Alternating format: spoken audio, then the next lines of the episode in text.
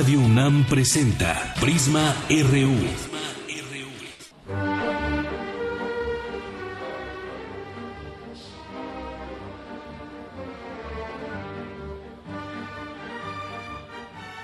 ¿Qué tal? Muy buenas tardes. Gracias por acompañarnos aquí en Prisma RU de Radio UNAM por el 96.1. Estamos transmitiendo en vivo desde el MUAC aquí en Ciudad Universitaria. Eh, estamos muy contentos de estar aquí, de ver el éxito que tiene no solamente el museo, sino las distintas exposiciones que hay. Estaremos platicando sobre ello y, por supuesto, también le tendremos, como todos los días, el panorama nacional e internacional y el universitario a través de este programa y a través de esta frecuencia. Y bueno, para arrancar, para arrancar el día de hoy este programa, tengo aquí a mi lado a la maestra, que me dice que no le diga maestra, Aquí tengo, aquí tengo a mi lado a la maestra Graciela de la Torre, ella es directora general de Artes Visuales y de este museo. Bienvenida, Graciela. Pues aquí feliz de estar con ustedes, mejor dicho, de que ustedes estén con nosotros, porque es y espero que se repita muchas veces para que podamos tener a la audiencia en el. Así es.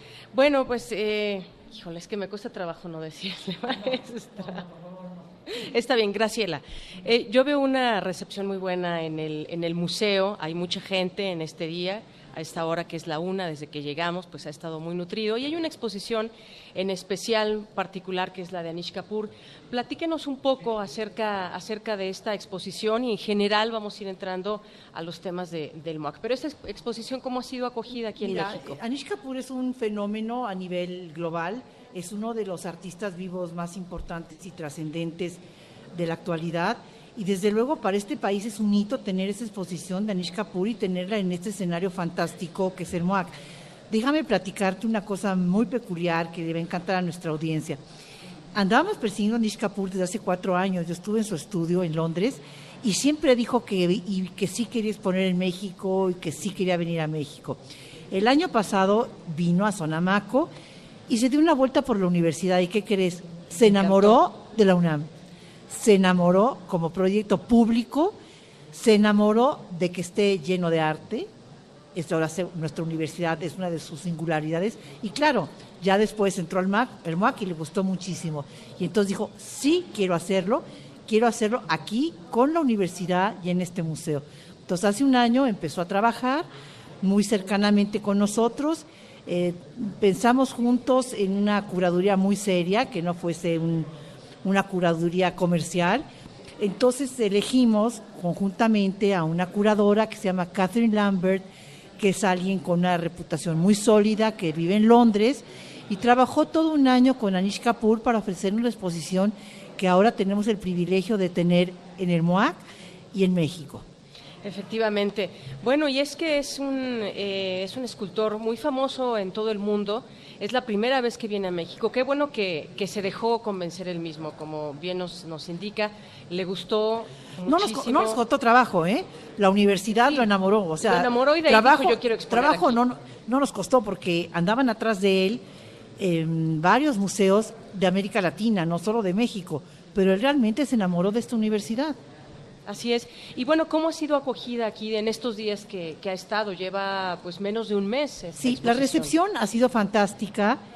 Yo no quisiera hablar de un fenómeno de masas, no me gusta esto, pero sí puedo mencionar que en 17 días efectivos de exposición, porque nosotros cerramos los lunes y los martes, ha habido 70 mil visitantes. Entonces, digo, no quisiera hablar de un fenómeno de masas, me encanta que el museo esté lleno, lleno, que estén disfrutando. Y el reto ahora es medir el impacto de nuestra oferta. Es lo que vamos a empezar a hacer desde este fin de semana, saber qué pasa con este público, con este público que está viniendo, que está la afluencia tan grande, y vamos a hacerlo de tres maneras. Eh, la primera manera que vamos a hacerlo es con una encuesta, una encuesta de entrada y una encuesta de salida datos sociodemográficos y cualitativos, que esto se hace muy poco en los museos, un análisis de tipo cualitativo. La segunda estrategia va a ser con en- entrevistas, en, entrevistas es, eh, dirigidas, y la tercera va a ser tracking o observación del público. Te puedo adelantar que mm, lo que nos intriga muchísimo no es el uso de los medios digitales, de selfie y todo esto, sino qué, experiencia derivan de la exposición, qué experiencia del diálogo con Anish Kapoor, del contacto con su obra y sobre todo mm, hemos procurado que esta, información, que esta exposición no tenga información gráfica, diferente de lo, diferencia de lo que tú te puedes encontrar en otros museos, sino que el público realmente pueda dialogar con la obra y tener una experiencia del contacto con la producción de Capur. Así es, va a estar hasta noviembre, ¿verdad? Hasta noviembre va a estar, sí. Y bueno, incluso veo al, al, entrar aquí al, museo, hay una aplicación también que ya tienen de Absolutamente, mira, estamos muy interesados, hemos hecho estudios eh, de, público y nuestra audiencia es el público joven, son los millennials. Eso no cabe la menor duda.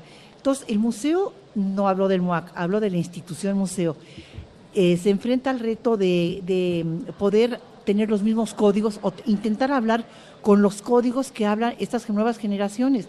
Y esos códigos no son, en el caso del museo, no son la lectura de cedulario ni la información impresa. Esos códigos tienen que ver con la mediación humana, la, la información la información que puede darle el ser humano y la información o la, la, información digital. Entonces, claro que tenemos una, tenemos una aplicación. Em, si tú observas, verás que hay una sola cédula a la entrada de la exposición. ¿Y, qué hacen los visitantes con esa cédula? No la leen, la fotografían con su, con su celular inteligente. Y además va a haber un, va a haber otra aplicación de realidad 3D entonces, estamos incursionando por este universo, este universo, estos nuevos lenguajes, y vamos también a medir o a evaluar con base a las estrategias de retroalimentación si funcionan realmente o cómo están siendo aceptados por el público. Esto no sucede en otros museos, debo decirte. El MOAC es pionero también en este tipo de estrategias y de evaluación. Muy bien, pues ya conoceremos más adelante cuál fue el resultado, que seguramente será muy interesante conocer. Esos absolutamente, sí. Muy bien, y además de eso, eh, bueno, la gente, como hemos visto, y ya mencionaba usted acerca de que vienen muchos jóvenes, aunque bueno, pues el museo está abierto para todos, pero también hay otras exposiciones y también el MOAC ya tiene su historia. Platiquemos un poco de eso. Fíjate que el MOAC tiene el privilegio de ser un museo universitario, y te voy a decir por qué. Tenemos exposiciones como Capur, capaces de atraer grandes audiencias, pero también tenemos exposiciones muy críticas, como puede ser la de Mónica Mayer, que es la primera exposición que hace sobre eh, esta que es una feminista mm, icónica. Entonces tenemos, es una exposición muy universitaria, tenemos una exposición intelectualmente ambiciosa que es Isaac Julien, que tiene que ver con videoarte, y tenemos también la exposición de los carpinteros, que es un colectivo em, que trabajó inicialmente en en La Habana, es originario de La Habana, ahora están nacionalizados españoles, viven en Nueva York y es una exposición muy divertida, pero también muy crítica. Entonces, eso es la capacidad que tiene un museo universitario a diferencia de otros museos. Entonces, realmente, eh, como se puede mover el MUAC en términos curatoriales e intelectuales, es extraordinario, dado su emplazamiento dentro de una institución como es la universidad. Así es, es un museo que ha tenido gran éxito, lo seguirá teniendo y además el espacio es muy bello. Bueno, yo te voy a decir una cosa, Anish Kapoor, no sé qué, no sé qué has puesto en todos los grandes museos de, desde Sydney, la India, Europa, no sé, Estados, Unidos, no se cansó de repetir que era uno de los mejores museos del mundo. Me dijo además, la sala 9, donde está una pieza que se llama My Homeland, nunca he tenido un espacio para trabajar de esa manera. Y el museo, debo de decirte, también se puso a prueba, porque estoy segura que en Hispanoamérica, o mejor dicho, en América Latina, puede ser que en Hispanoamérica si hay alguien algún museo que tenga, que tenga la capacidad de recibir la obra como nosotros. Ninguno tiene la capacidad de recibir esta obra con un patio de maniobras como el que tenemos, con un montacargas, de soportar el peso de todas estas esculturas de concreto. Entonces el museo se puso a prueba y quiero decirte que sacó 10. Sacó 10. absolutamente. Muy bien, bueno, pues es lo que los invitamos, eh, Graciela, a que venga toda la gente que aún no conoce, no solamente la obra de Anish Kapoor, sino también gente que seguramente todavía no conoce el MOAC, que venga, que lo conozca. Es una gran oferta cultural. Es una gran oferta, única en su género. Estamos en el Centro Cultural Universitario, cerramos lunes y martes, pero abrimos todos los días, jueves y sábado también, hasta las 8 de la noche. Todos los invitamos, se van a divertir, aquí no tienen que memorizar nada, no tienen que aprender nada, tienen que disfrutar el espacio como una experiencia estética, sensorial y social. Así es. Pues muchísimas gracias, Graciela. Encantados y espero tenerlos por aquí muy seguido. Esperemos que sí. Muchas gracias, hasta luego. Bueno, pues fue Graciela de la Torre, ella es la directora de aquí del Museo Universitario de Arte Contemporáneo. Muchas gracias. Bueno, pues continuamos y los seguimos invitando a que vengan. Aquí ya hay mucha gente que se acerca, que está conociendo esta obra de este escultor hindú de 62 años que ha vivido gran parte de su vida en Londres, luego eh, pues bueno, llegó ahí para estudiar justamente arte y alcanzó la fama a partir de la década de los 80, es reconocido internacionalmente, llevando exposiciones en muchas partes del mundo, en sitios como la Tate Gallery y la Hayward Gallery de Londres, en Múnich, el Deutsche Guggenheim de Berlín, el Museo eh, Reina Sofía de Madrid, entre otros. Su obra es ya conocida en todo el mundo y es la primera vez que viene a nuestro país. Está haciendo esta exposición a la cual pues invitamos a todo el auditorio que nos está escuchando a que se dé una vuelta, ya como escuchaban a la, a la directora, cierran lunes y martes, todos los demás días está abierto y dispuesto este espacio para que lo disfruten y lo conozcan. Portada RU.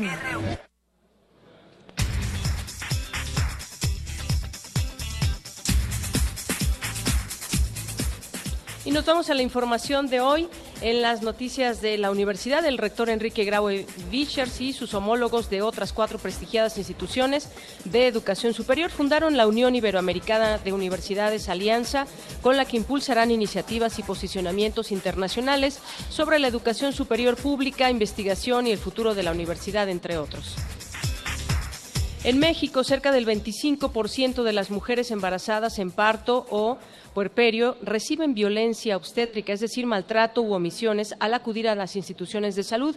Esto lo aseguró Angélica Ramírez, académica de la Escuela Nacional de Enfermería y Obstetricia fuentes refieren que aproximadamente 25% de esas mujeres atendidas son las que perciben violencia.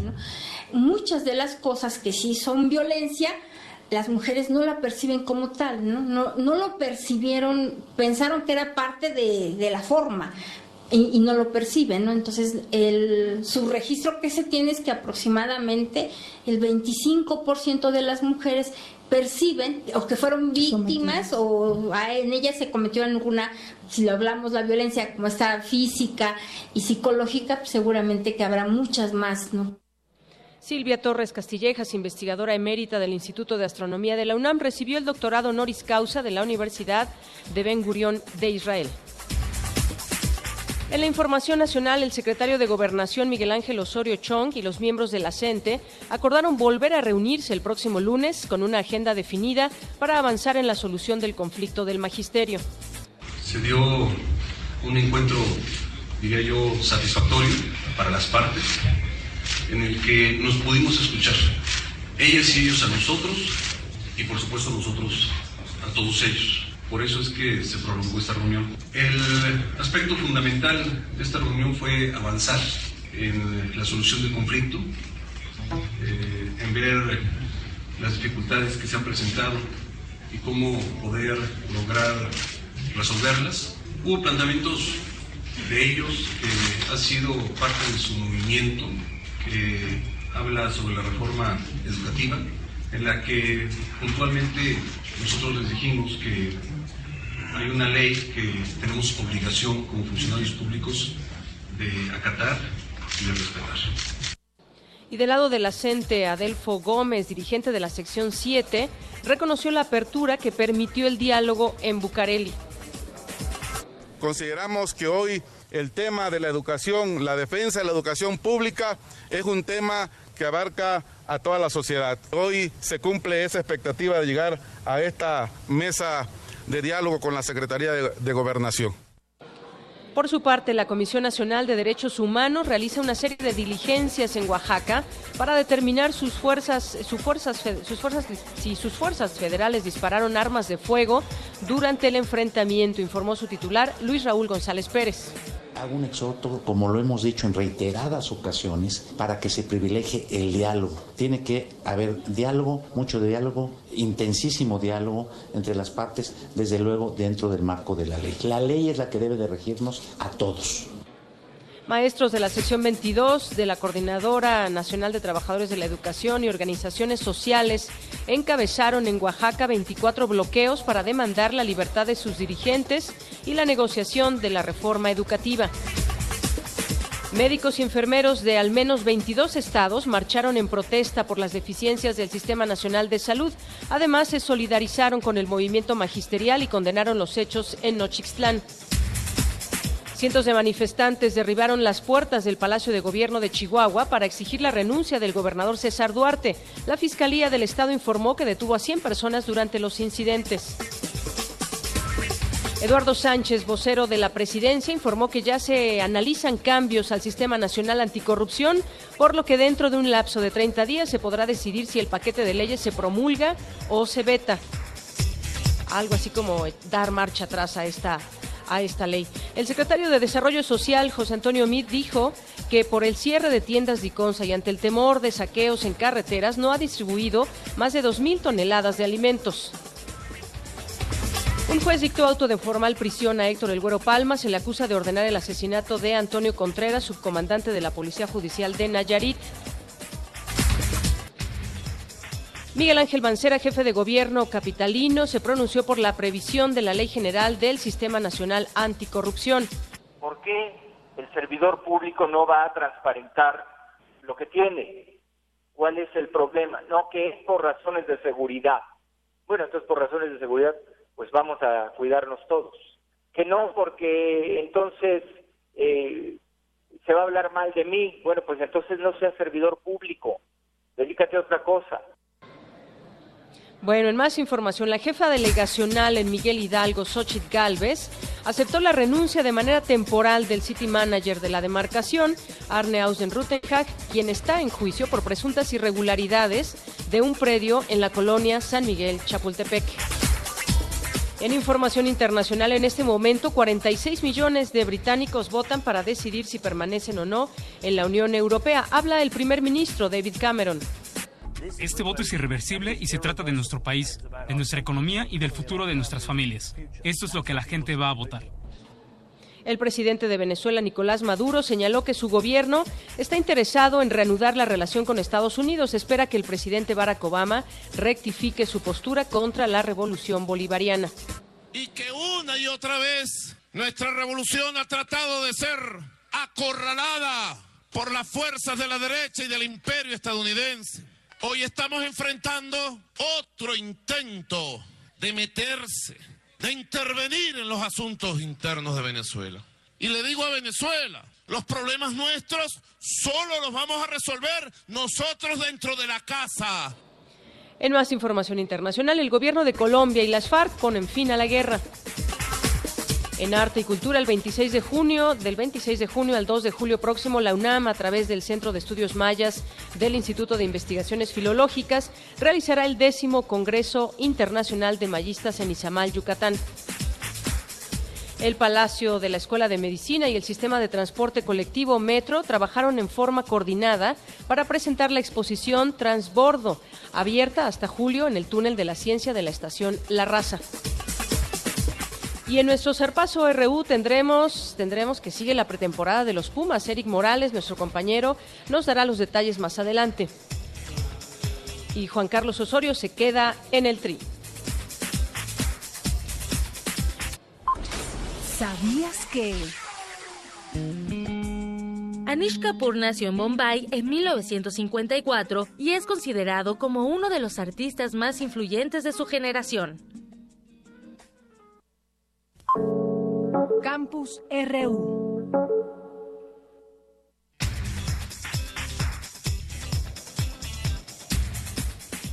Y arrancamos con la información de la UNAM, el rector de esta casa de estudios, Enrique Graue, y los rectores de otras cuatro prestigiosas instituciones de educación superior fundaron la Unión Americana de Universidades, alianza estratégica desde que la impulsarán eh, desde que la impulsaran iniciativas y posicionamientos internacionales sobre la educación superior pública, investigación y el futuro de la universidad.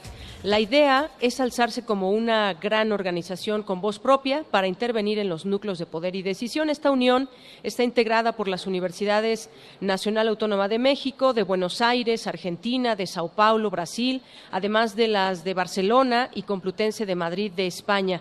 Durante una gira de trabajo por la nación ibérica, el rector Graue suscribió con sus homólogos de estas instituciones el convenio marco por el que se crea la unión que los representará en debates, foros y demás espacios que tengan que ver con la visión estratégica y el futuro de la universidad.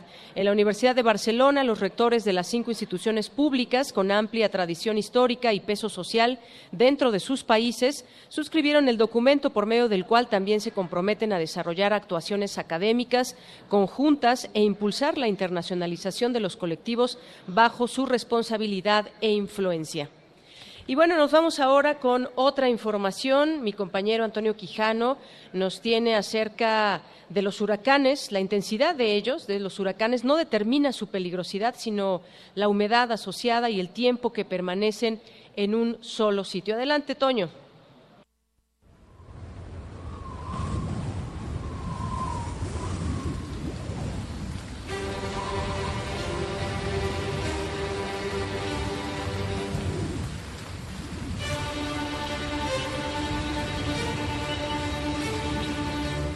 Hay tres factores que hacen peligrosos a los huracanes, la intensidad de sus vientos, la precipitación que traen asociada y la marea de tormenta. Para los especialistas es necesario estar atentos a cualquiera de estas variables, pues pueden provocar graves daños. De esta forma, los de categoría 1 o 2 o una tormenta tropical pueden resultar devastadores si se mantienen estacionarios por varias horas o días frente a las costas mexicanas. Habla Jorge Zavala Hidalgo, investigador del Centro de Ciencias de la Atmósfera de la UNAM y por las características orográficas de México, que tanto en las costas del Golfo de México como en las costas del Pacífico tenemos la sierra, la Sierra Madre Oriental y la Sierra Madre, Madre Occidental, y esto hace que se dé una gran condensación. Entonces lo que tenemos, si nos imaginamos, es un chorro de vapor de agua, interactúa con la orografía, con las montañas, esto hace que se eleve y eso favorece la condensación y la precipitación y puede alcanzarse precipitaciones enormes y sumamente destructivas como en el caso del huracán Manuel. El experto recomendó estar atentos también a los frentes fríos, pues cuando se estacionan generan gran cantidad de lluvia, como ocurrió en octubre de 2007 en la cuenca baja y la zona de Villahermosa, Tabasco. Lo que queremos llamar la atención es que los ciclones o los huracanes de categoría menor o las tormentas tropicales pueden ser sumamente peligrosos por precipitación y no necesariamente tenemos que esperar a que tengamos un huracán de categoría 4 o 5 para esperar grandes destrucciones. El llamado de atención es no confiarse cuando tenemos un huracán de categoría menor o incluso una tormenta tropical como fue el caso de Manuel. Para el especialista, nuestro país ha mejorado sus medidas de prevención ante estos fenómenos, pero la población debe estar atenta a las rutas de evacuación preservar sus documentos y buscar refugios en lugares altos. Ha habido bastante mejora en los últimos años, quizá con un pequeño traspié con el huracán Manuel, pero en términos generales el número de, personas que fallecen, eh, el, número de pérdidas materiales, etcétera, bueno, sobre todo de, pérdida de vidas humanas tiende a disminuir gracias a que se han mejorado las, algunas medidas de, de protección civil, esto hay que reconocerlo. En cuanto a la planeación de no construir en zonas vulnerables, en zonas de, de alto riesgo, etcétera, y yo creo que desgraciadamente todavía estamos muy mal. La temporada de huracanes en el Atlántico comenzó el pasado 1 de junio y se esperan 16 fenómenos, mientras que la temporada en el Pacífico arrancó el 15 de mayo con un pronóstico de 17 tormentas. Para Radio UNAM, Antonio Quijano.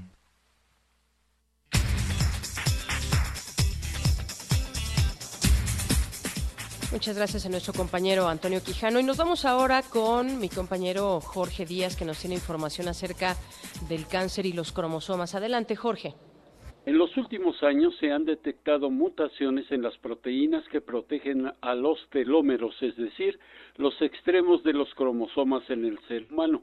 De acuerdo con investigaciones recientes, estos desórdenes biológicos han propiciado nuevos tipos de cáncer. La doctora Sharon Savage, jefa del Departamento de Genética Clínica del Instituto de Cancerología de los Estados Unidos, ofreció una conferencia en el Instituto de Investigaciones Biomédicas de la UNAM. Melinda García de Teresa, investigadora de ese instituto, explicó así lo dicho por la doctora Saba. Y luego habló largamente sobre una enfermedad genética muy rara que se llama disqueratosis congénita, en donde se han identificado mutaciones en genes que codifican proteínas que protegen los telómeros y que al estar mutados se pierde la protección de los telómeros y esto se acorta. Y como estos pacientes tienen un cuadro clínico particular en donde se afectan uñas, piel eh, y bueno y las mucosas de la boca y que presentan además falla medular y un riesgo incrementado de cáncer. Entonces se vuelve como el, ejemplo, eh, si quieren, experimental nato de cómo eh, la falla en el mantenimiento de los telómeros puede llevar a desarrollar cáncer. La experta universitaria explicó a Radio UNAM que la discriatosis congénita puede ser hereditaria y en un principio asintomática. Y lo que decía la doctora es que han eh, descrito por lo menos 11 genes relacionados con esta enfermedad y se han descrito distintos patrones de herencia en distintas familias. El más frecuente, que era DKC1, tiene, está ubicado en el cromosoma X y presenta entonces una herencia ligada al X recesiva, en donde únicamente los varones van a estar afectados. Aunque las mujeres pueden padecer estas mutaciones, solo lo hacen como portadoras sin desarrollar la enfermedad. Para Radio UNAM, Jorge Díaz González.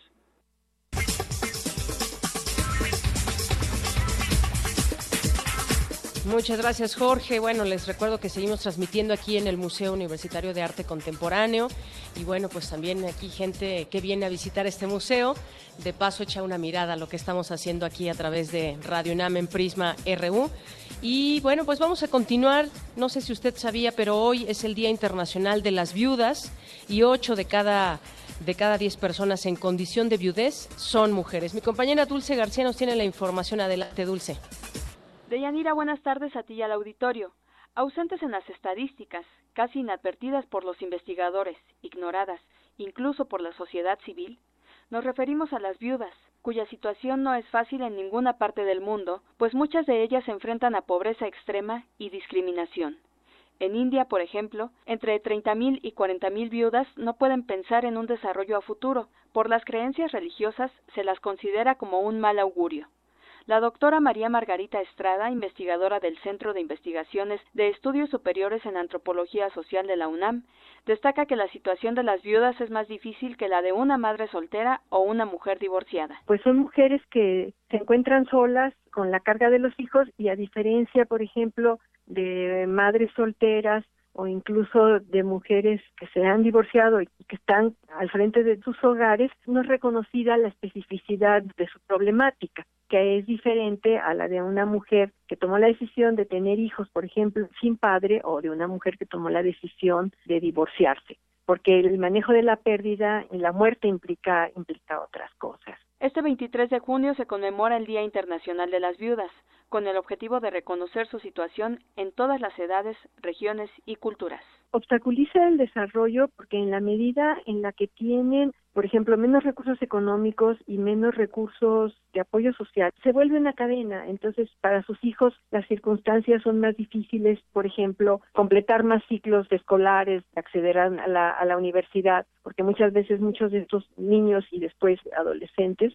tienen que, de alguna manera, reorganizar la familia para cubrir la ausencia del padre que murió. Según datos del INEGI, en México 8 de cada 10 personas en condición de viudez son mujeres y 7 de cada 10 tienen 60 o más años. Muchas de ellas, además, presentan alguna discapacidad. La viudez se asocia con la edad, sin embargo, muchas de las mujeres en esta condición, sin importar su país de origen, adquieren este estado civil como consecuencia de los conflictos armados y del crimen organizado. Con el Día Internacional de las Viudas, se hace un llamado para que los gobiernos y la sociedad civil desarrollen mecanismos de apoyo que respondan a las necesidades de estas mujeres y a las de sus hijos. Hasta aquí el reporte de Yanira. Buenas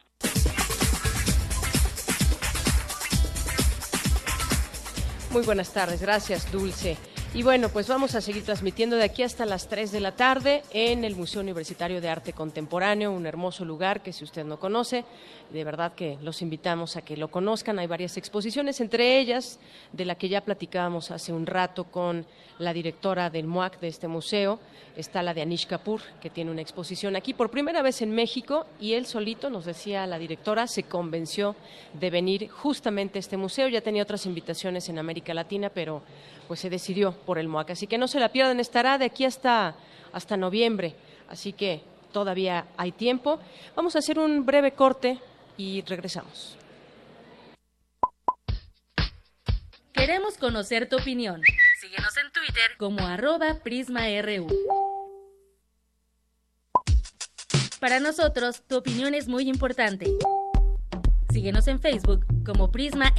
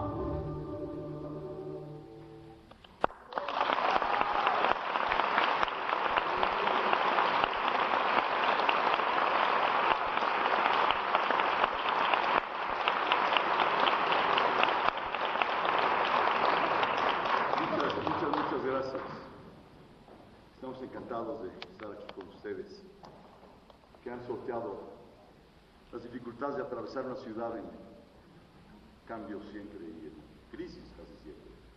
Muchas gracias por acompañarnos.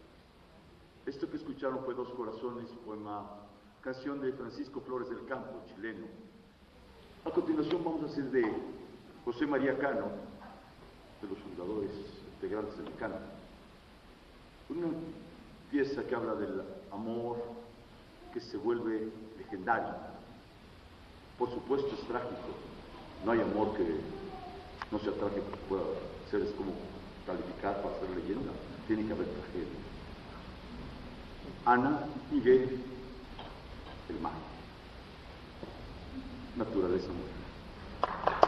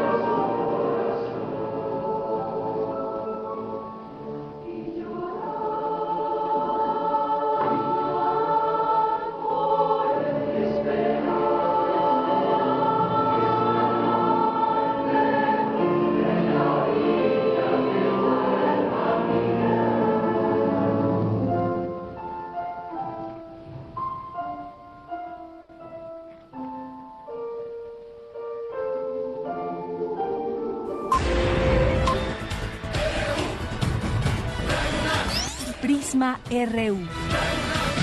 Con Deyanira Morán.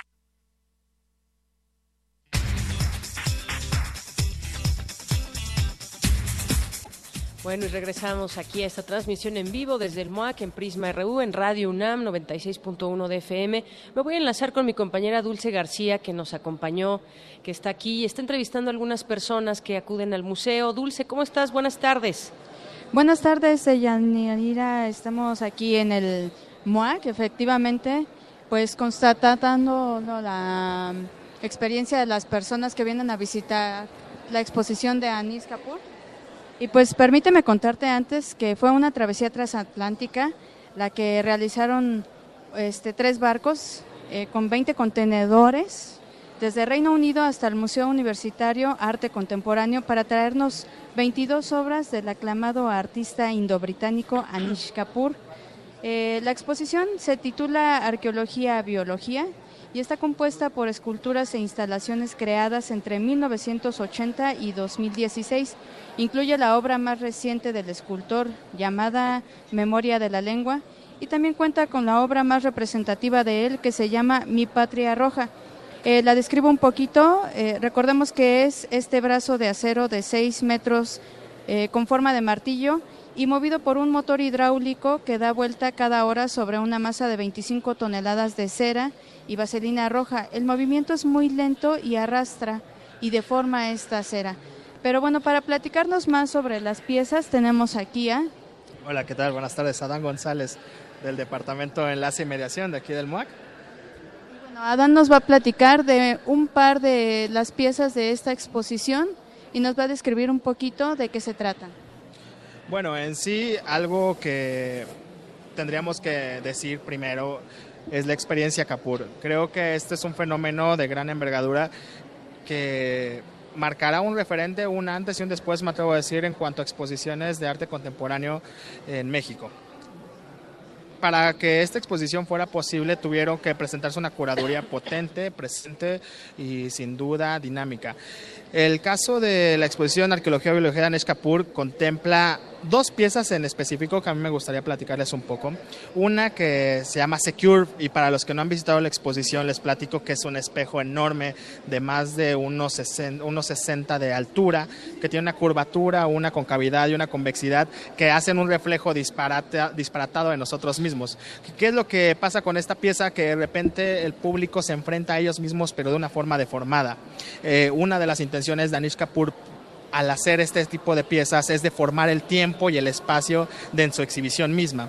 Entonces, cuando el público se enfrenta a este tipo de piezas, hay como de repente una correlación entre ellos mismos, pero que está deformada. Y la pregunta siempre es, bueno, tal vez no es tan real, pero puede ser muy cercano a la realidad.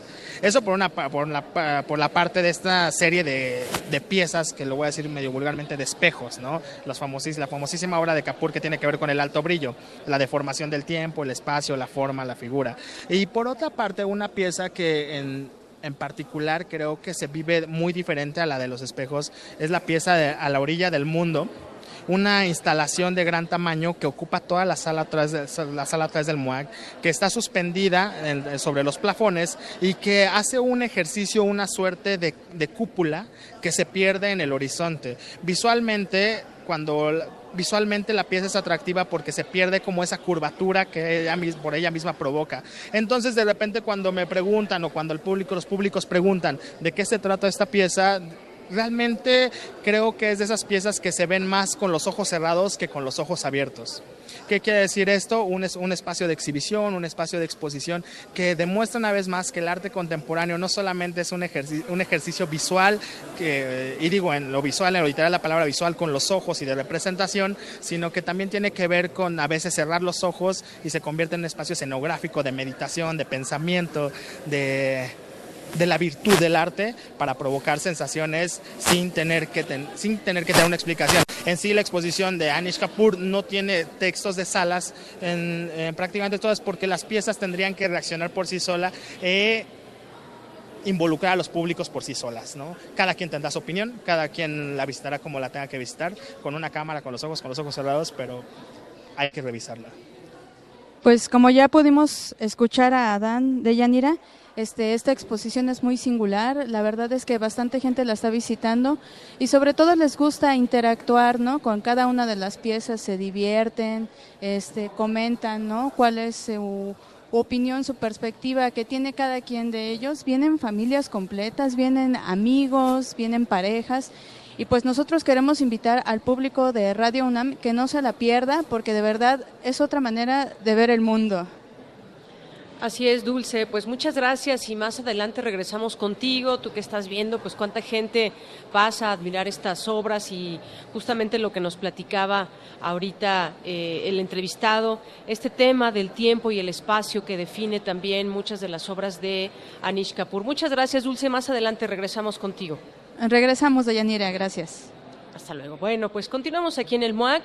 Vamos a ir un poco a los temas nacionales. Tenemos ya pues una perspectiva después de lo que vimos con este tema del diálogo con la gente que después de los hechos del domingo pasado, pues finalmente se tuvo que abrir por parte de la autoridad una mesa de diálogo, se tuvieron que abrir al diálogo. Si no hubiera llegado este diálogo, tal vez estaríamos viendo un panorama eh, tal vez crudo, porque además después de que ya se abrió la negociación han seguido distintos bloqueos, han, han seguido distintas manifestaciones y bueno, pues al concluir el primer encuentro entre la Coordinadora Nacional de Trabajadores de la Educación y el secretario de Gobernación, esta eh, reunión que además duró alrededor de cinco horas, comenzó por ahí de las cinco y media de la tarde, terminó cerca de la medianoche. Bueno, pues ahí los dirigentes magisteriales afirmaron que esta reunión es un logro del movimiento magisterial, pero también de los sectores sociales que apoyaron esta, eh, pues la postura que mantiene hasta el día de hoy la CENTE.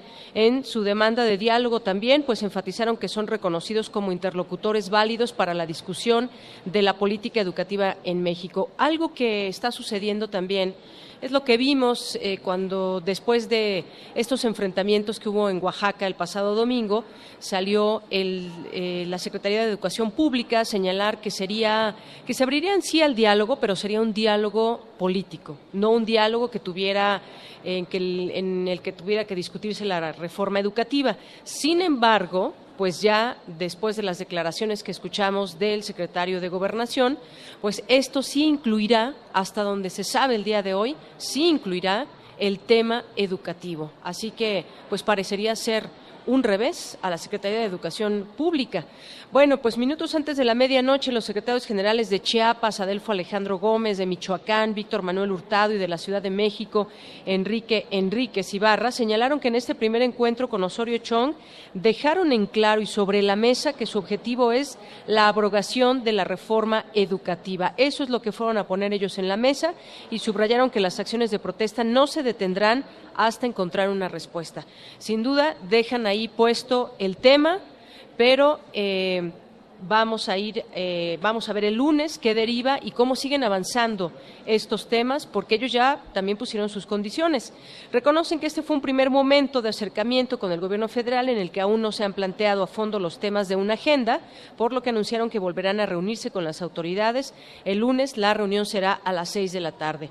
Alejandro Gómez afirmó que la CENTE sigue creyendo firmemente en el diálogo, pero puntualizó que hasta no alcanzar la abrogación de la reforma seguirán en su ruta de movilizaciones. Los maestros inconformes, quienes estuvieron acompañados por representantes del magisterio disidente de estados como Hidalgo, Puebla, Chihuahua, Baja California Sur, Baja California eh, y Guerrero, entre otros, señalaron que volverán este próximo lunes. Como vemos, pues es un grupo de eh, representantes de la de distintos estados, no solamente de Oaxaca o, del, o de Guerrero, sino de otros estados que están ahí muy pendientes. Varios fueron los líderes que hablaron tras esta reunión y que pues señalan y coinciden en el tema de la reforma educativa. Eh, por su parte, pues la Secretaría de Gobernación decía que pues la decisión de acotar los actos de violencia y los bloqueos carreteros en distintos estados será solo de la coordinadora, señaló el secretario de Gobernación durante la conferencia de prensa que dio al término de este encuentro que se llevó a cabo el día de ayer. Y bueno, pues también hubo otras movilizaciones, pero en el sector salud, alrededor fueron, me parece, 22 estados los que tuvieron algún tipo de manifestación de parte de doctores, enfermeras, trabajadores del sector salud, una muy la más numerosa, la de la Ciudad de México. Ahí le digo eh, médicos, enfermeras, laboratoristas y demás personal de distintas instituciones nacionales de salud estuvieron ayer en la tarde en el Hospital General de México para exigir mejores condiciones laborales, mayor presupuesto para el sector, más insumos y sobre todo dijeron que se explique en qué consiste la llamada universalización del sistema, pues ellos creen que representa un primer paso para la privatización. Así las cosas en los temas nacionales referente a las movilizaciones y bueno, pues nos vamos a ir, nos vamos a ir a nuestro a nuestra sección de perfil humano que ya está muy lista. Es nuestra segunda parte. Platicamos eh, platicamos con eh, eh, con Pacho Paredes y es lo que vamos a escuchar. Perfil RU.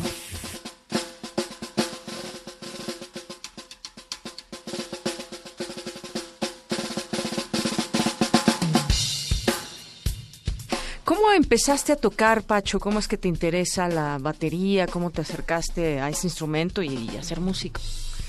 Bueno, pues mis, padres estaban como inmersos en el mundo artístico, cultural de los 60, eh, y yo desde los 5 años quería tocar batería. Tocaba con cajas cajones, etcétera. Sin embargo, por ahí de los 10 años, en 1971 creo, sí, me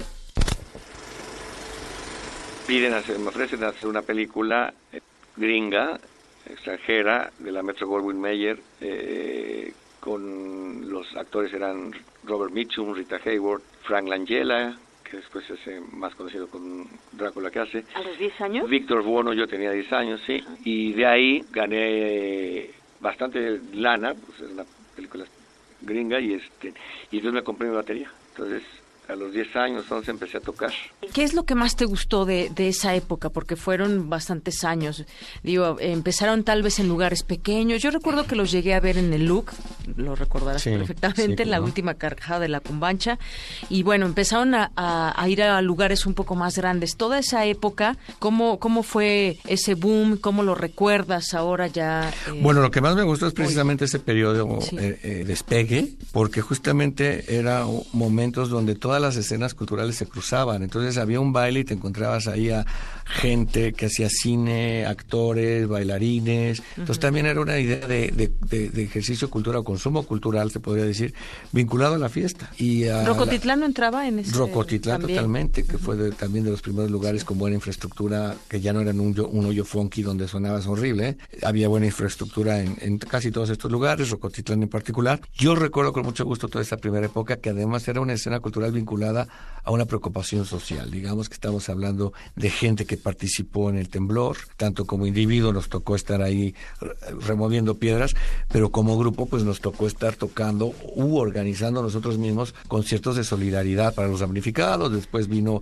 el movimiento del CEU, donde... Yo creo que eso le, hizo a, la gente voltear a, a verlos, identificarse, que en sus letras, en su música también, en su ritmo, se sentían identificados. Sí, en relación con Malita Vecindad, pero sí en relación con todos los demás grupos y artistas de otras disciplinas, porque en estos conciertos solidarios, vinculados a causas ciudadanas, no a movimientos de partidos políticos, eh, participaban teatreros, artistas visuales, performanceros, etcétera. Entonces, todo era un gran nosotros. la universidad misma fue un espacio para todos Bueno, la universidad fue muy muy importante, desde luego, ¿no? Este, la UNAM. Pero yo ese principio lo recuerdo bien, ya después, digamos, en 91 que sale el circo, nuestro segundo disco, con que cuyo primer éxito es Kumbala y se vuelve, nos volvemos, pues, un grupo de masas, o sea que ya no estás en lo subterráneo o alternativo, sino ya te contratan los empresarios que contratan a los eh, del mainstream, ¿no? De Luis Miguel o etcétera. Este, y después nos vamos a Estados Unidos y después nos vamos a, tocar a Europa, a conciertos primero pequeñitos en Estados Unidos, después muy grandes, después Europa cafetines chiquititos y después festivales masivos como Glastonbury, porque es de, o Roskilde, de los más famosos.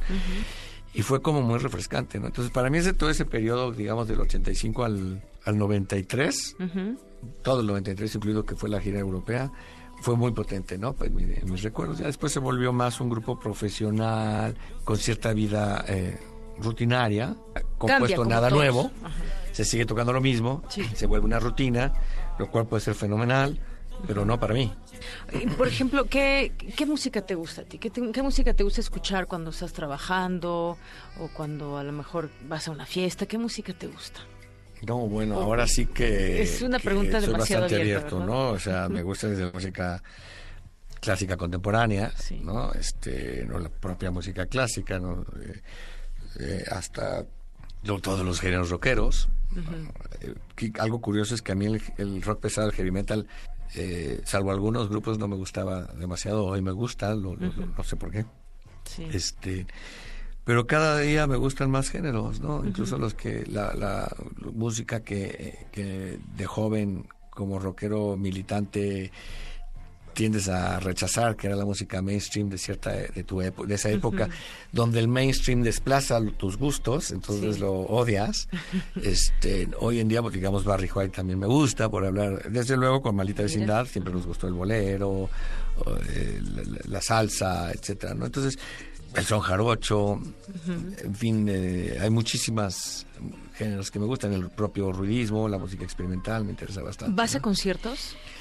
Bueno, me toca ver muchos conciertos en el Museo del Chopo, de los que organizo.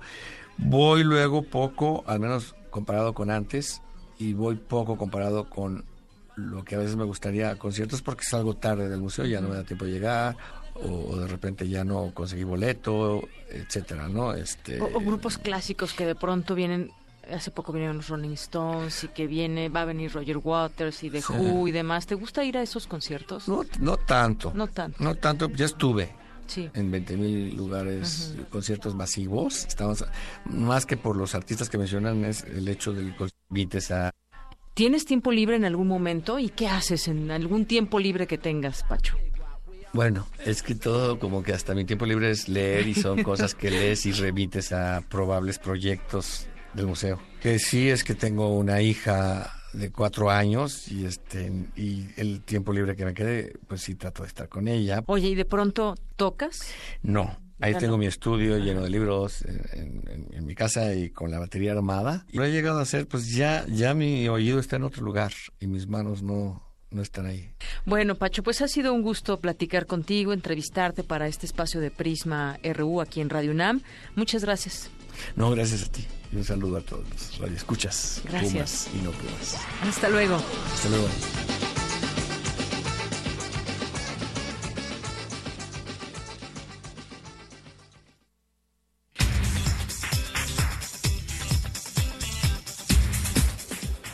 Fue parte de nuestro perfil humano Apacho Paredes, ex integrante de la maldita vecindad. Bueno, y seguimos aquí en el MAC y tengo a mi lado a Paula, que es una visitante del museo. ¿Cómo estás, Paula? Bien. ¿Qué te ha parecido el museo que me decías que todavía no terminas de visitarlo todo, pero ya entraste en algunas salas? Sí, apenas iba a la mitad de la exposición. ¿De Anish este, Kapoor? ajá, de, Anish Kapoor. Eh, y pues me ha parecido, me ha parecido pues bastante diferente a cualquier cosa que había visto. Este, ¿Te gustó? Sí, lo que has visto. Lo que he visto eh, me está gustando mucho. Eh, como que no puedo ponerle una descripción todavía porque todas las obras son muy diferentes una de otra. Empiezo un poco con eh, obras muy lisas, como que muestran mucho vacío. Hay una obra en particular que me, me interesó mucho, es como un cubo enorme que no se sabe bien si es vacío si es sólido por adentro, pero este, en el centro hay como una, un objeto, bueno, no es un objeto, es como mucho gas este, sostenido en el aire, entonces da mucha curiosidad cómo lo lograron hacer, cómo está ahí, entonces este concepto de es vacío, pero hay algo ahí sostenido, pero es sólido. No sé. Justamente el tema de los espacios, que, es parte también de la obra de, Anish Kapoor. ¿Es la primera vez que vienes al? Sí, es la primera vez que vengo. ¿De dónde nos visitas? ¿Eres de la UNAM o vienes de...? No, este, estudio medicina en La Salle. Ah, muy bien. ¿Escuchaste que estaba la obra? Y... Sí, eh, una amiga que se interesa mucho en arte me platicó de la obra y ya me metí un poco a buscar. Este, y pues se veía muy interesante. Me enteré que es el mismo, creo que hizo el BIN en Chicago, que es eh, pues muy famoso internacionalmente, entonces me interesó venir a ver. Muy bien. Bueno, pues por venir a platicar con nosotros te has ganado un libro que ahorita vas a escoger y muchas gracias por estar con nosotros, Paula, hoy aquí en Prisma RU de Radio UNAM. Muchas gracias. Gracias, hasta luego. Bueno, pues nos vamos ahora al Zarpazo RU. Deportiva. Carla Muñoz, del Colegio de Ciencias y Humanidades del Plantel Sur, consiguió tres medallas de oro en las pruebas 50, 100 y 200 metros de dorso en el Campeonato de la Ciudad de México de curso largo. Además, se colgó la plata en 200 metros libres. Esta mañana en Ciudad Universitaria entrenó el equipo de los Fighters de la Universidad Wansei Gakuin de Japón, rumbo al primer tazón universitario internacional de fútbol americano, que jugarán contra Puma CU. Toriuchi Hank, entrenador en jefe nipón, señaló que este juego representa un gran reto. Ellos están preparados para venir y ganar. El head coach negó que las características físicas de ambas escuadras sean un factor determinante en el campo.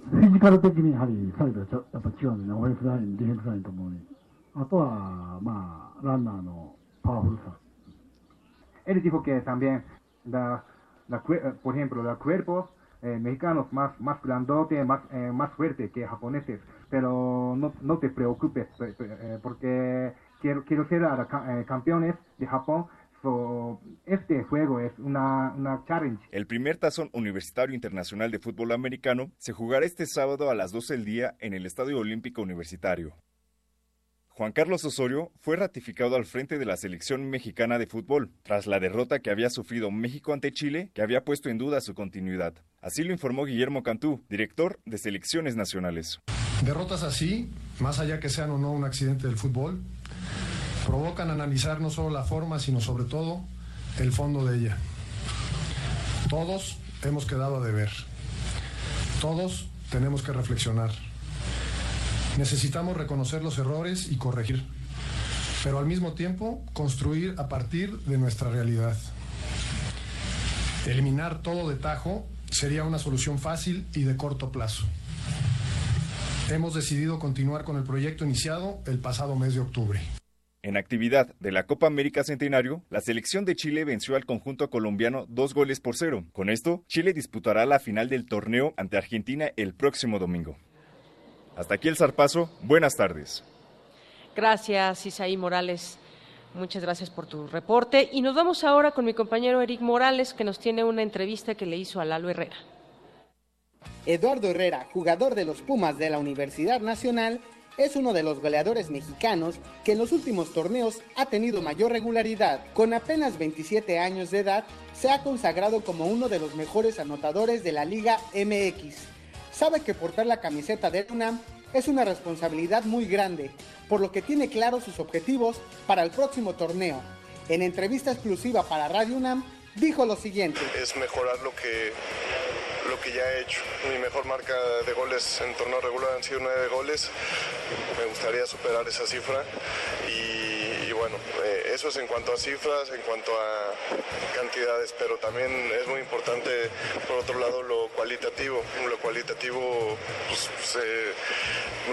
no, se ve reflejado tan fácil en, números, pero, pero siempre eh, hay que buscar mejorar lo que uno hace también dentro de la cancha. Herrera comenta que la pretemporada que el equipo realiza en Acapulco es fundamental para conocer las estrategias y estilo de juego de Francisco Palencia, nuevo entrenador del conjunto felino. Tiene una gran admiración por el nuevo técnico y asegura que bajo su tutela conseguirán triunfos importantes. Sí, es un nuevo, eh, un nuevo proceso, un nuevo eh, entrenador que llega, que estamos eh, poco a poco eh, conociendo lo que, lo que él quiere del equipo, sus ideas y la forma de trabajar.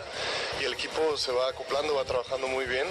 Y bueno, siempre, siempre en un equipo grande como los Pumas, los objetivos tienen que ser eh, buscar el campeonato. Las palabras de Eduardo Herrera son francas al declarar que los Pumas de la Universidad Nacional es el equipo de sus amores por lo que defender los colores azul y oro es motivo de orgullo. para mí jugar en Pumas es un gran orgullo, es, te puedo decir que es mi casa, aquí me formé, eh, llevo más de 12, 13 años que estoy en Pumas y que, eh, como te digo, el, estar jugando ya en, el primer equipo y el tener ya varios torneos en primera división me llena de, orgullo y, siempre es una gran responsabilidad también, aparte de la satisfacción, cada vez vienen más responsabilidades y las tomo con, con mucho gusto. El delantero Azul sabe que para conseguir el campeonato es necesario trabajar todos los días y promete entregar toda su dedicación para otorgarle otro título a la universidad y su afición. Para Radio Nam, Eric Morales. Muchas gracias, Eric Morales, con esta información. Estuvo allá en Acapulco y nos trae todos estos datos y esas entrevistas. Continuamos nosotros aquí transmitiendo en vivo de 1 a 3 de la tarde en el Museo Universitario de Arte Contemporáneo, aquí en Ciudad Universitaria. Vamos a hacer un corte y regresamos con más información aquí en Prisma RU. Queremos conocer tu opinión. Síguenos en Twitter como arroba PrismaRU. Para nosotros, tu opinión es muy importante.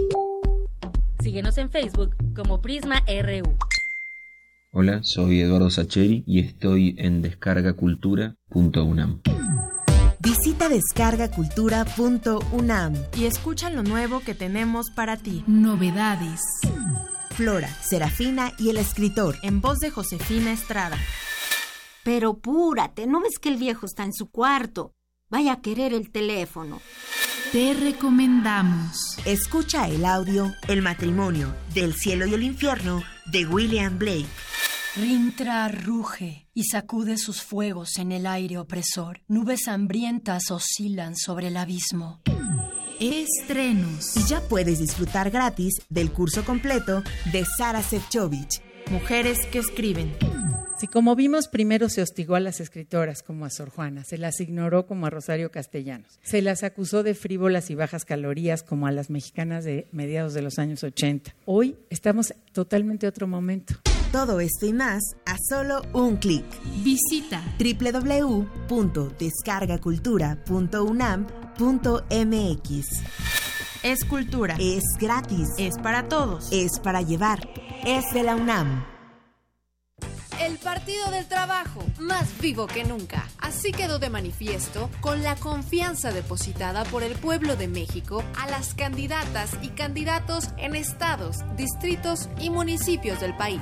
Gracias a la seguridad de tu voto, el PT crece y se fortalece. A cumplir nuestro compromiso con México, seguiremos siendo la oposición que el pueblo exige. No te vamos a fallar. Partido del Trabajo, orgullosamente de izquierda.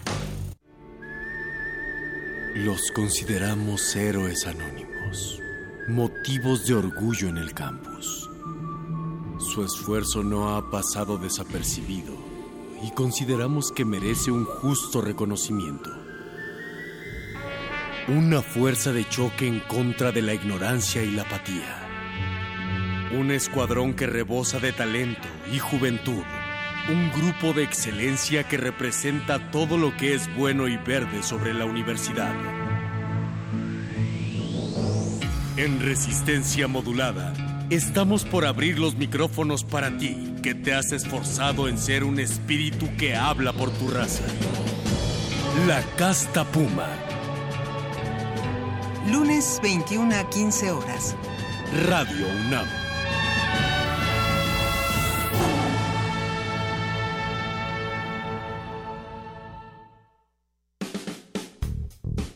Nuestra universidad impulsa el talento mexicano. Fundación UNAM ha apoyado desde 2010 a más de 400 alumnos de preparatoria para perfeccionar su inglés en Estados Unidos. Súmate, entra a www.funam.org.mx. Con tus donativos, construimos juntos la educación. Qué bien se siente regresar a la universidad un poco de lo que nos ha dado. Fundación UNAM. Fundación UNAM.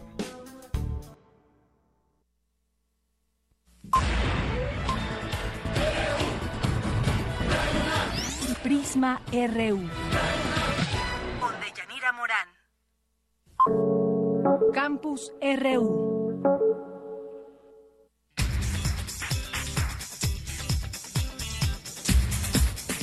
Seguimos aquí en el Campus RU. Y bueno, pues ahora nos acompañan otros dos jóvenes visitantes al MOAC y a esta exposición de Anish Kapoor. ¿Cómo están? Buenas tardes. Hola, buenas tardes. Buenas tardes, muy bien, gracias. Que vienen de la FES. Sí, bueno, yo vengo desde de la, FES Aragón. Muy bien. Y bueno, ¿es la primera vez que vienen al MOAC? No, de hecho, bueno, ya hemos venido en repetidas ocasiones porque la verdad es que es un museo bastante interesante. Es un museo que bueno, exposición con exposición te trata de traer algo diferente, ¿no? Y sobre todo, pues, expositorios como estos es algo muy interesante y sobre todo un precio muy accesible. Así es. Aquí, ¿Cómo te llamas? Oscar. Oscar, Oscar, ¿qué te ha parecido esta? Eh, la verdad me parece un museo altamente increíble, puesto que cuenta con todo lo que es eh, el arte contemporáneo, inclusive desde la entrada podemos ver la arquitectura que claramente es un arte contemporáneo a su máximo nivel, entonces realmente la entrada aquí me parece impresionante. ¿Tú también vienes de la FES Aragón? Sí, así es. Muy bien, qué bueno que nos visitan y por venirnos a dar su opinión les vamos a regalar un libro que ahorita tendrán la oportunidad de elegir entre los que tenemos. Ah, que y yo les gracias. agradezco mucho algo más que nos quieran platicar, invitar a la gente que Pues sí, simplemente invitar a la gente que a lo mejor nos ha dado la oportunidad de conocer estos museos, que muchas veces eh, no sabemos ni siquiera que están en Ciudad Universitaria y pues como les digo, es algo muy accesible y sobre todo se van a enriquecer, ¿no? Culturalmente. Oscar. Claro que los invito a que vengan totalmente y aunque uno sea o no amante del arte, puede venir a visitarlo y comprenderlo, puesto que el arte es- tiene que hacer sentir algo y no que luzca bello. Y en particular la, la exposición de Anish Kapoor, ¿ya la tuvieron la oportunidad Sí, de verla? ¿Qué es. les Sí, pareció? ya la recorrimos dos veces. Dos veces. Sobre Dos todo veces. también para los amantes de la fotografía es algo muy bueno. Bueno, yo por Como tú, ejemplo, que ya hasta sí, traes tu cámara que traigan toda su la cosa. cámara y pues puedan practicar un poco. Igual si son principiantes, pues algo muy bonito. Muy bien, pues muchas gracias a los dos por venir a platicar un ratito aquí con, con el auditorio de Prisma RU de Radio UNAM. Gracias. Gracias. Hasta luego. Bueno, y nosotros continuamos con más información por sus contribuciones al estudio de las nebulosas gaseosas, en particular por la determinación de sus componentes químicos que han extendido nuestro conocimiento del cosmos. Silvia Torres Castilleja, investigadora emérita del Instituto de Astronomía, recibió el doctorado honoris causa por la Universidad Ben Gurión de Negev en Berseba, en Israel. Una nebulosa es una nube de gas y polvo interestelar. Puede ser oscura o brillante si se ilumina por estrellas cercanas o inmersas en ellas. Por lo general es un lugar donde se han formado estrellas recientemente y en otros casos donde hace poco tiempo una estrella ha arrojado gas al espacio interestelar. Honoris causa para Silvia, la maestra doctora Silvia Torres. Y bueno, de ahí nos vamos con más información, el narcotráfico que se vive en el país, la violencia que se ha incrementado, pues también ha puesto en más devoción ha hecho que haya más gente devota por la Santa Muerte. Mi compañera Virginia Sánchez nos preparó la siguiente información.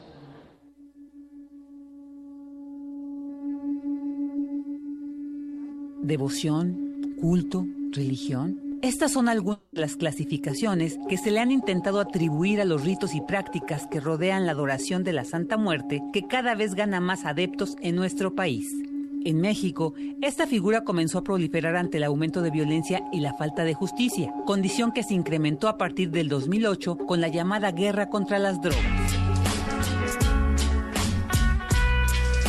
Así lo manifestó el doctor José Carlos Aguiar de la Universidad de Leiden en Holanda, quien presentó avances de su libro Santa Muerte, Crisis, Violencia y Religiosidad en México, en el marco del seminario sobre violencia y paz que organizó el Colegio de México. Acompañado de Lorenzo Meyer, Roberto Blancarte, Katia Perdigón y Enriqueta Vargas, el investigador se expresó así. En nuestro país, hoy en día, la muerte, ¿no? para estos grupos, para estos amplios colectivos populares, la muerte es la única forma posible de justicia en este país. ¿no? no hay ninguna confianza ni en las instituciones religiosas, ni del Estado, de ninguna, sino más bien únicamente en la muerte como la forma esencial y más pura de justicia humana. Y eso nos dice muchísimo. Y por eso recupero la cita del inicio, ¿no? Porque es justicia, porque es justa la muerte, porque a todos nos llega. Si eres rico, si eres pobre, si eres poderoso, si no tienes nadie en tu vida, a todos nos va a llegar. Y vamos a acabar igual. Para el antropólogo, el culto a la Santa Muerte es una protorreligión que comienza a establecer ciertos criterios de conducta a partir de una estrategia incluyente. Todo esto está pasando en un contexto de liberación del mercado religioso en México. Después de las reformas de los 90 que realizó Salinas, se libera, se abre el mercado religioso en México, que obviamente tiene un monopolio, eh, como otras industrias culturales en este país, e informativas. Y ahí se comienza entonces a abrir, pues obviamente, eh, este fenómeno. Y la Santa Muerte, siento yo, es un producto de este proceso de una devoción absolutamente híbrida, donde todo cabe. Cabe la santería, cabe el catolicismo, cabe lo prehispánico, etc.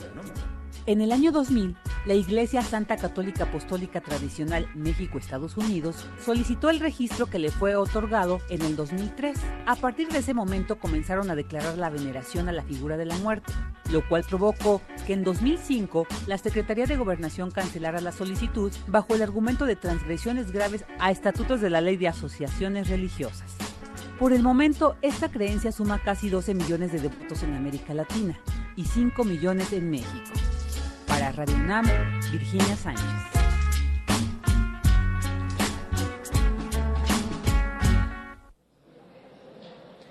Muy bien, regresamos aquí. Recuerde que estamos transmitiendo también vía streaming a través de nuestro canal de YouTube de Radio UNAM y nos puede escuchar por el 96.1 de FM y a través de www.radiounam.unam.mx.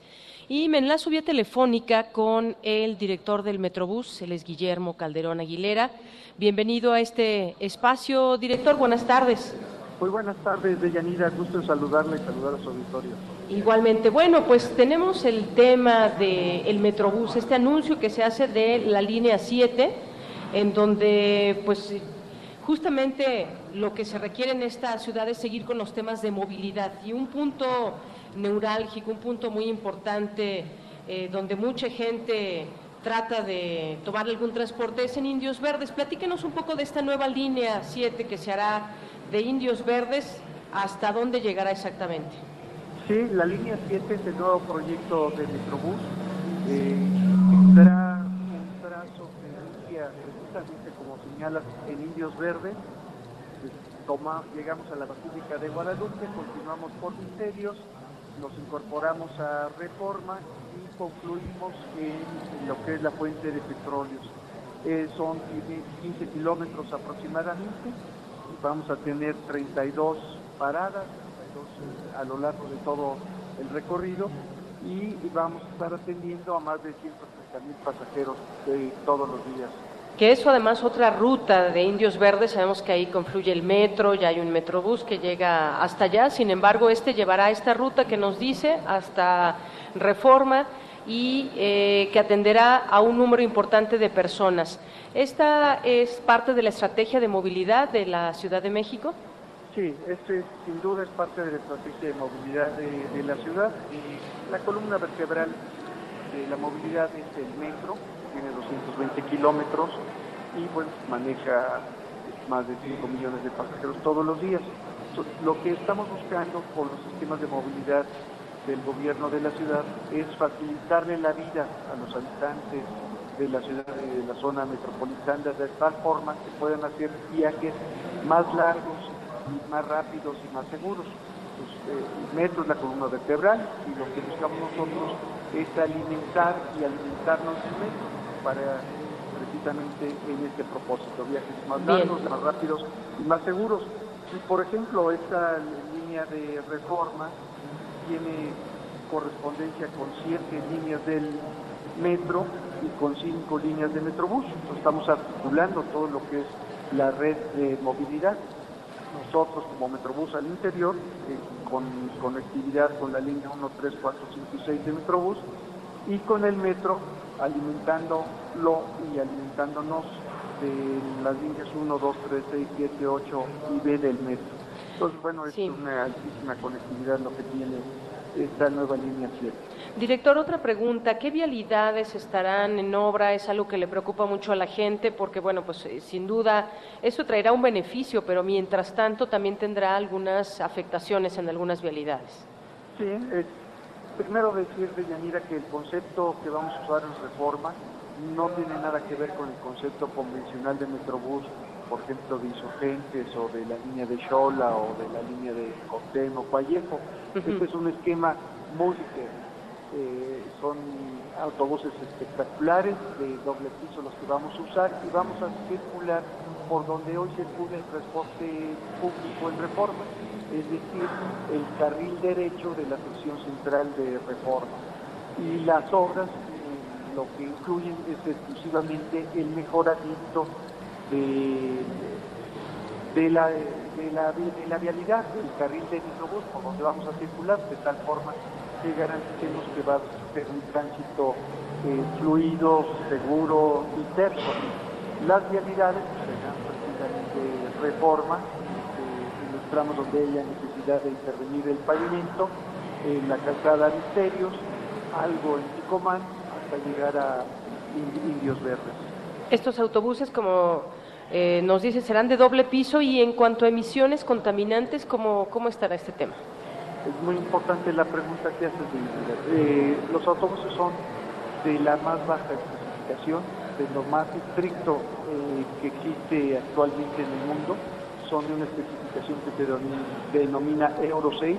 Están saliendo en Europa en este momento esa especificación y son con los que nosotros operaremos, muy bajas, muy bajas y el otro rasgo característico de la selección del autobús de doble piso, eh, aparte de su espectacularidad, es que tiene una característica diferente contra los autobuses convencionales. En un autobús convencional, 35% de los lugares eh, son para personas que van sentadas, el 75% de los usuarios van de pie. En un autobús del tipo que vamos a introducir en reforma, la relación es eh, completamente inversa. El 65% de los pasajeros van a ir sentados, cómodamente sentados, y solo el 35% van a ir de pie. Además que contará con aire acondicionado, cámaras de vigilancia, pantallas informativas. Es decir, tendrán un plus de los que ya actualmente conocemos. Sí, es un servicio de alta calidad porque eso es precisamente lo que le falta a nuestro más bello y climático corredor, que es reforma. Muy bien. Están desarrollando grandes estaciones y lo que le falta es un transporte de calidad. Muy bien, pues ya, ya estaremos en su momento platicando más acerca de esta obra. ¿De cuánto tiempo se prevé más o menos que dure la Iniciamos en octubre y terminaremos hacia septiembre del próximo año. Muy bien. Bueno, pues me ha dado mucho gusto platicar con usted, Guillermo Calderón Aguilera, director del Metrobús. Un saludo, hasta luego, buenas tardes. Hasta luego, muy buenas tardes. Y bien, de aquí nos vamos a enlazar de nueva cuenta con mi compañera Dulce García, que ha estado muy atenta recorriendo las distintas salas del Museo Universitario de Arte Contemporáneo, el MUAC. Dulce, ¿ahora dónde te encuentras y con quién? Gracias, Deyanira. Buenas tardes. Pues seguimos aquí pendientes, te digo, de la experiencia de las personas que vienen a visitar esta exposición de Anish Kapoor, que recordemos que se llama Arqueología Biología. Y bueno, son piezas eh, que se exhiben por primera vez en México y en América Latina. Déjame contarte que su peso oscila entre los 135 kilogramos y las 44 toneladas, por lo que prácticamente ocupan la mitad del Museo Universitario. Anish Kapoor, Arqueología Biología, se estará exhibiendo hasta el 27 de noviembre aquí en el Centro Cultural Universitario y permíteme presentarte a una de las visitantes que nos va a comentar su experiencia y su gusto por este artista. Pues sí, la verdad es que estoy feliz de estar aquí, tenía muchísimas ganas de, venir, lo había estado posponiendo, pero es más, hoy mi coche no circula el coche. Y dije, no, yo me lanzo, me lanzo porque había tenido la oportunidad de estar en Chicago y ver lo que es emblemático en la ciudad de Chicago de esta artista y me había gustado mucho.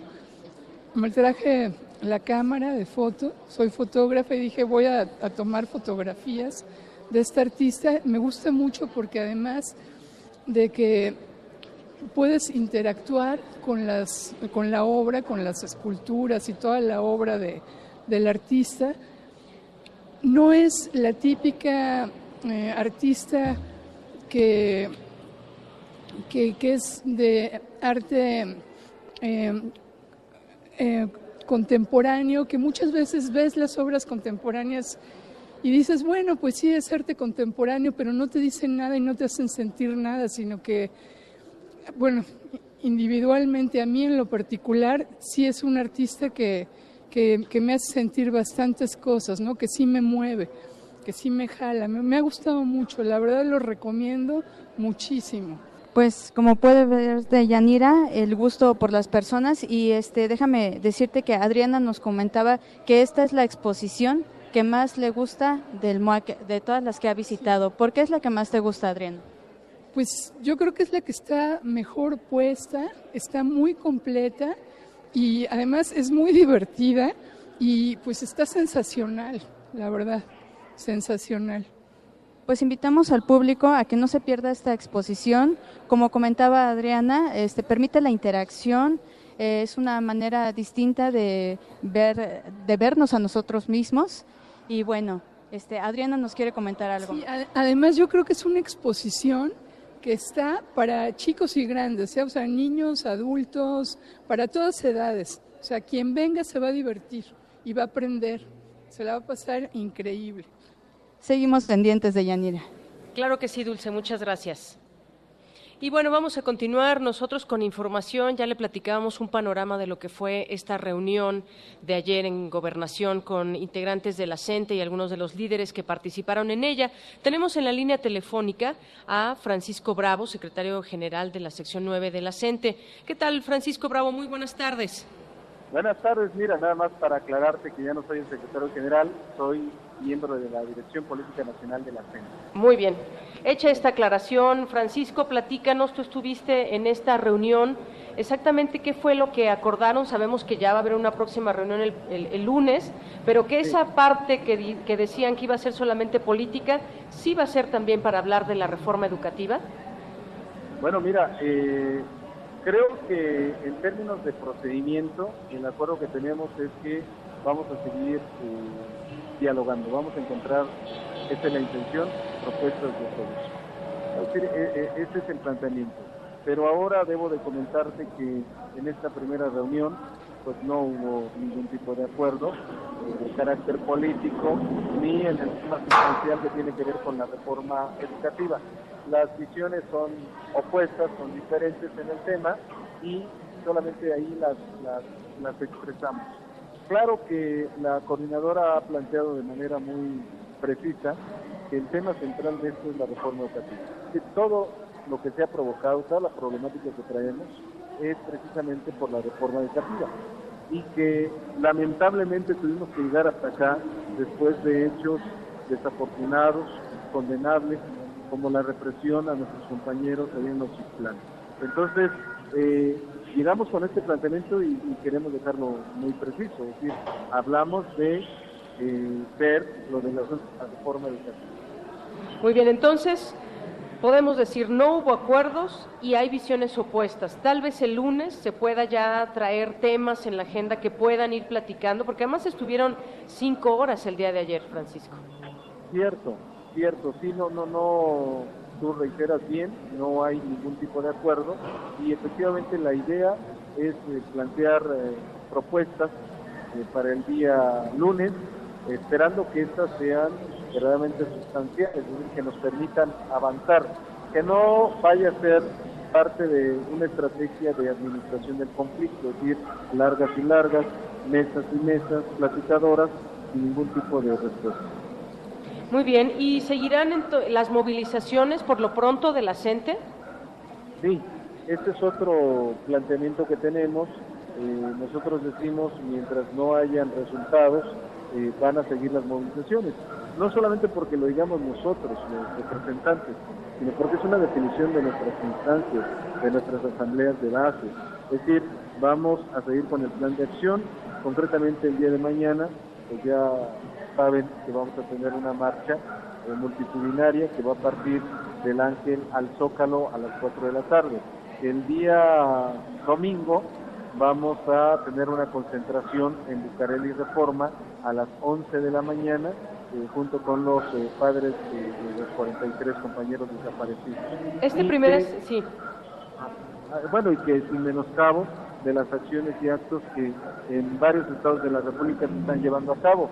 Ayer solamente te comento que alrededor de una veintena de estados tuvo acciones diversas. ¿Este primer acercamiento lo pueden señalar como positivo, Francisco?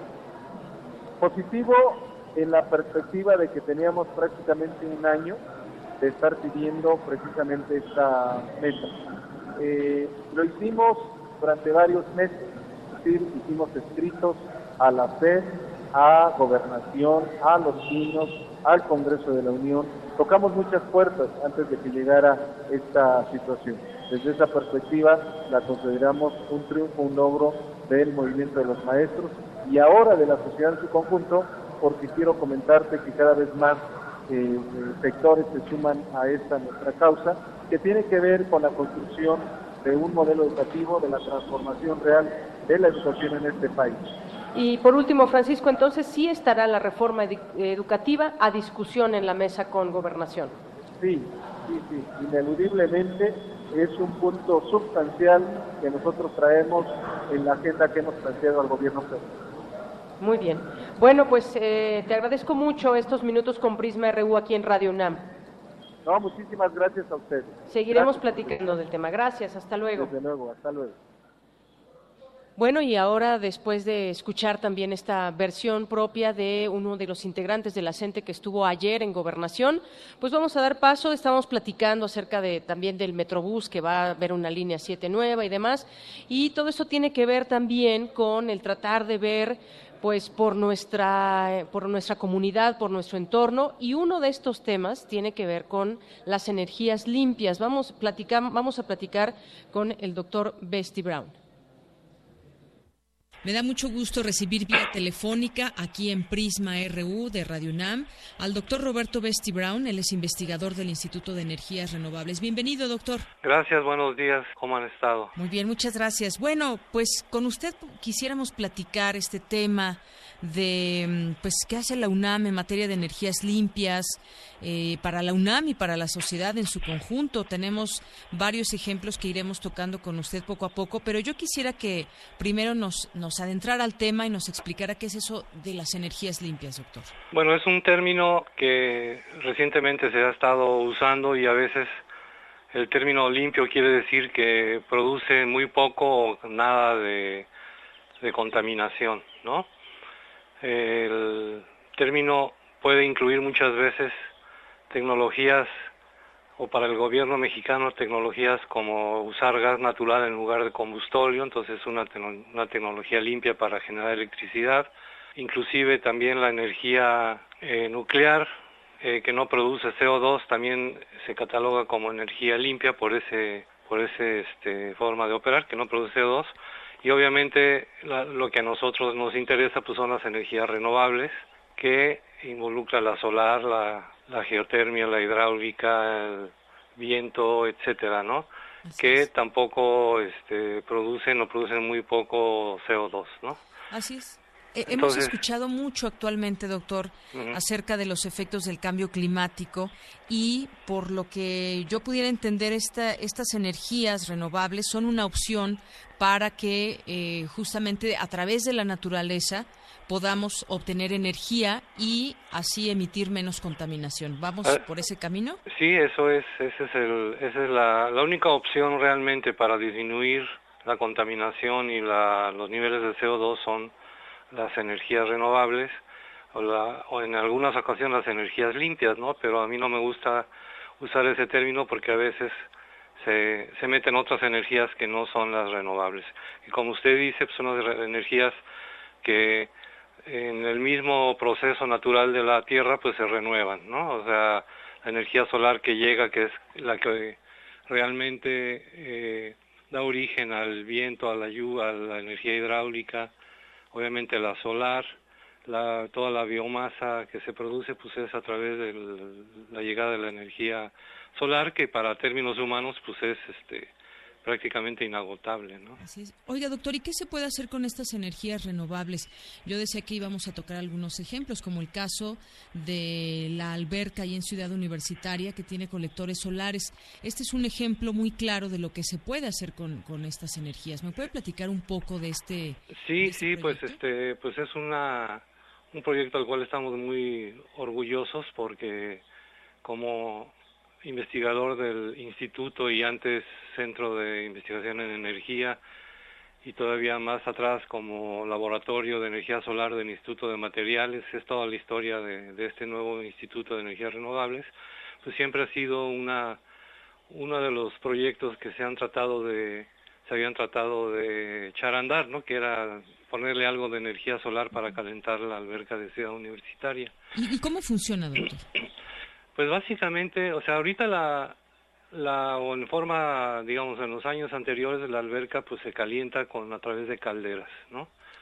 o sea, usan, usa gas natural, gas este LP para quemarse en una caldera y ahí a través de una bomba circular el agua de la alberca a las calderas a través de un intercambiador. Nosotros lo que hicimos fue incorporar a ese proceso, o sea, sigue existiendo las calderas, un campo de colectores solares que son equipos que al caer el sol sobre ellos calientan un fluido que va este, recorriendo por unos ductos en cada uno de estos colectores y eh, se calienta el agua. Muy bien, eso, eso es justo lo que lo que se espera de en muchos lugares que ya se puede utilizar esta energía renovable. Otro caso, doctor, yo que quisiera platicar con usted es el de un refrigerador que funciona con energía solar. ¿Me puede platicar también de este? sí, ese lo estamos desarrollando en el grupo en que yo participo. Este y es un, una alternativa a los refrigeradores de aires acondicionados convencionales que usan pues una gran cantidad de energía eléctrica, ¿no? Son equipos eficientes, los tradicionales, ¿no? Pero usan una gran cantidad de energía eléctrica.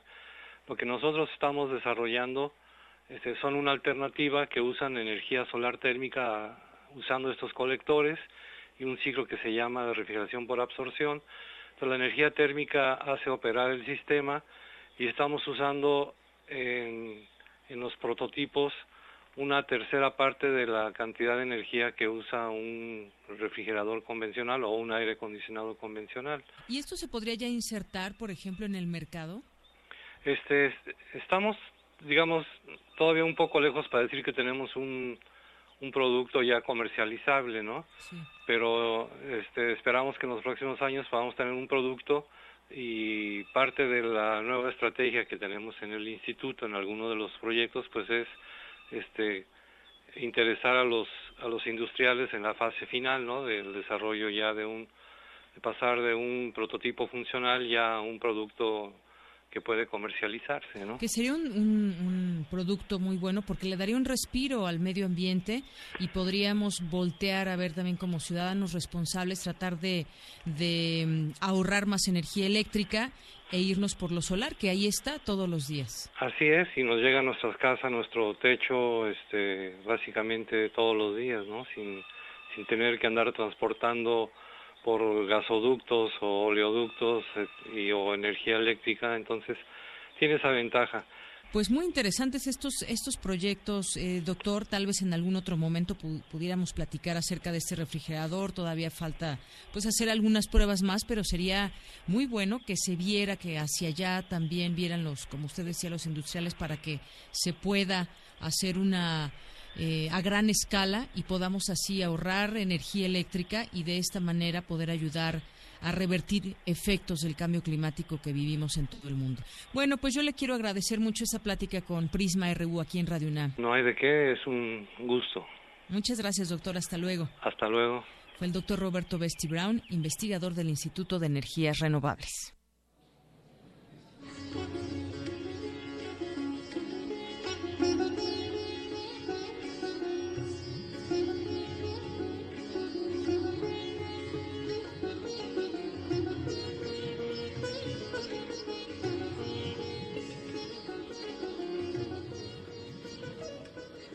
Continuamos aquí en el MUAC y entre todos los visitantes que hoy vienen, que han sido muchos durante esta mañana y parte de esta tarde, aquí a quién tenemos? Cristian, creo que no te escuchas muy bien. Cristian. Ándale, ahí te escuchas perfecto. Cristian, ¿es la primera vez que visitas el MUAC? Eh, no, ya es la tercera ocasión que visito el museo. ¿Y qué has visitado el día de hoy? ¿Ya fuiste a ver la exposición de Anish Kapoor? En realidad vamos llegando ahorita y precisamente veníamos de, del primer recorrido y fue que... ¿Pero te llamó la atención venir pues por la exposición en particular? Eh, bueno, en realidad lo que nos llamó la atención fue que veníamos caminando desde afuera y ah, vimos eh, pues los objetos que había y nos, nos llamó mucho la atención, entonces entramos. Muy bien, ¿con quién vienes? Vengo con mi novia. ¿Tú de dónde nos visitas? Eh, bueno, yo soy estudiante de aquí de la UNAM. ¿De qué facultad? De la Facultad de Arquitectura. Ah, muy bien. Entonces, bueno, pues estando aquí, sí tienes oportunidad de darte una vuelta cuando hay distintas exposiciones, como la de ahora y otras tantas. Es la tercera vez que vienes entonces. Así es. Muy bien, bueno, pues gracias por estar con nosotros. Yo te invito a que participes viendo esta exposición que pues te generes tu opinión. Hay creo que por ahí algunas encuestas de salida que puedes contestar para conocer un poco más de, esta exposición y de lo que generó en, en, los visitantes. Así que te invitamos a que sigas participando. Y también hay una aplicación que hay por ahí, no sé si ya viste por ahí el cartel. No, no, no. Puede ser que la bajes y puedas tener esta interacción también. Pues muchas gracias por venir a, visitarnos. No, gracias a ustedes. Bueno, y te vamos a regalar ahorita un libro, algo, un poco de música ah, que quieras elegir por haber participado con nosotros. muchas gracias. Muchas gracias. Muy buenas tardes. Bueno, nos vamos de aquí con información eh, económica. Mi compañero Abraham Menchaca nos tiene información acerca de, pues en particular de los propineros. Hay muchos, em, pues muchos trabajos en donde no hay un salario y entre ellos está este, el de los propineros. Adelante, Abraham. ¿Qué tal, Deyanira? Buenas tardes. Un saludo a los amigos de Prisma RU. Están por todas partes, los encontramos en centros comerciales, restaurantes, estacionamientos, gasolinerías y otros puntos de la ciudad. De acuerdo con cifras del INEGI, en la Ciudad de México trabajan 4 millones de personas de manera formal, 50% lo hace con algún grado de informalidad y de estos hay un grupo que solo percibe dinero a través de simbólicas gratificaciones, los llamados propineros. Para el profesor Luis Lozano, académico de la Facultad de Economía del UNAM, esta situación es reflejo del deterioro del salario. Cada vez el deterioro del salario es mayor, las condiciones laborales son más difíciles y que tienden a desaparecer con esto del outsourcing y otras formas de, de digamos de contratación que no da estabilidad laboral a los trabajadores para cubrir las necesidades este, básicas que debe cubrir una, una familia mexicana para vivir dignamente, ¿no? En el ámbito de la, de la educación, la salud, vestido, calzado, vivienda, alimentación etcétera, lo que se requiere, ¿no? Eso es en cuanto a condiciones de vida. En condiciones de trabajo, pues sí, las condiciones de trabajo cada vez son de una mayor sobreexplotación. En cuanto a que sí existe una tendencia a que se requiere una, una prolongación de la jornada de trabajo cada vez mayor para poder tener un ingreso que permita este, sobrevivir. De Yanira, se estima que en el país más de 50 millones de personas tienen empleo estable. En contraste, 3 millones trabajan sin recibir un salario, sin contrato ni prestaciones, y aunque cumplan con su jornada laboral, no están en ninguna nómina. Sus ingresos son las propinas cada vez hay menos posibilidades de empleos formales en términos reales, ¿no? Porque las cifras pues pueden ahí se pueden manipular de muchas maneras, pero en la realidad nosotros vemos que no, que conocemos mucho más casos y no y es más contundente la realidad que cualquier estadística, ¿no? Y que cualquier discurso. La Secretaría del Trabajo y Previsión Social tiene detectadas 10 ocupaciones relacionadas con las propinas, entre ellas los empacadores del supermercado, despachadores de gasolina, músicos, organilleros, diableros y meseros. Deyanira, hasta aquí el reporte. Buenas tardes.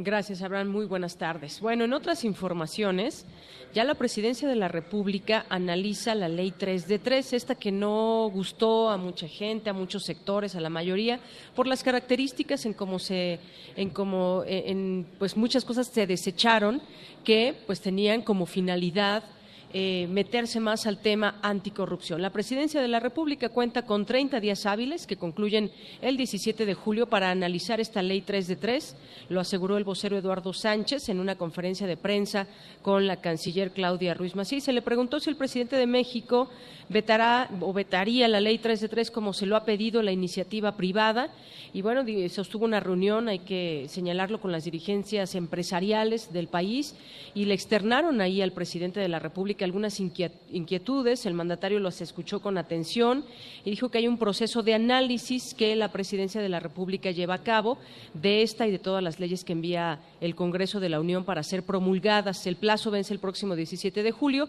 y antes de esa fecha el presidente tendrá que proceder conforme a derecho. La promulgación del nuevo Sistema Nacional Anticorrupción estaba prevista para este miércoles, sin embargo, el martes la Secretaría de la Función Pública suspendió la ceremonia y bueno, pues se, se queda por ahí un recoveco aún, si se puede analizar de una de manera tal que la propia presidencia la pueda vetar. Y es que no ha tenido una buena reputación esta ley hay que decirlo.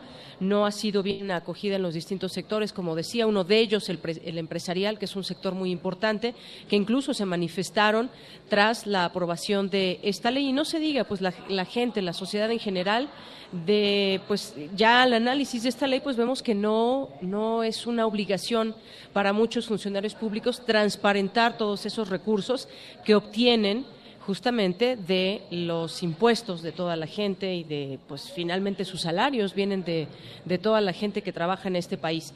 Bueno, en otra información, en otra información nacional, con alerta Amber, México localizó a más de 350 niños. Ha servido esta alerta Amber. En los últimos cuatro años en México se localizaron más de 350 niños reportados desaparecidos a través del programa Alerta Amber.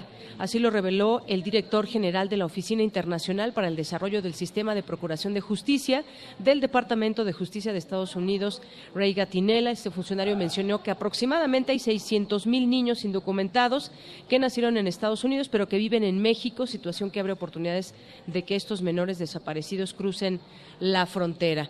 Bueno, y en información internacional, nos vamos a información internacional.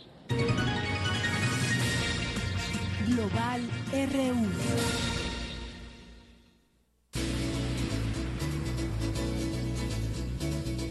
Bueno, ¿y qué ha pasado con el Brexit? El Brexit, bueno, pues ya el Reino Unido hoy decide si se van o no de la Unión Europea y eh, David Cameron ya votó a estas horas, a las 6.30, que será hora de México ya se tendrán los primeros resultados de lo que ha sido esta, este referéndum. El Reino Unido ya vota, unos 41 mil centros de votación estarán abiertos hasta la noche para que los más de 40 millones de británicos que están habilitados para votar elijan si quieren o no abandonar el bloque de la Unión Europea. De acuerdo a la última encuesta de opinión, alrededor del 45% de los británicos están a favor del quiebre con la organización, pero el 9% de indecisos puede inclinar la balanza para cualquiera de los dos frentes, por lo que el resultado que se conocerá eh, este viernes es aún incierto.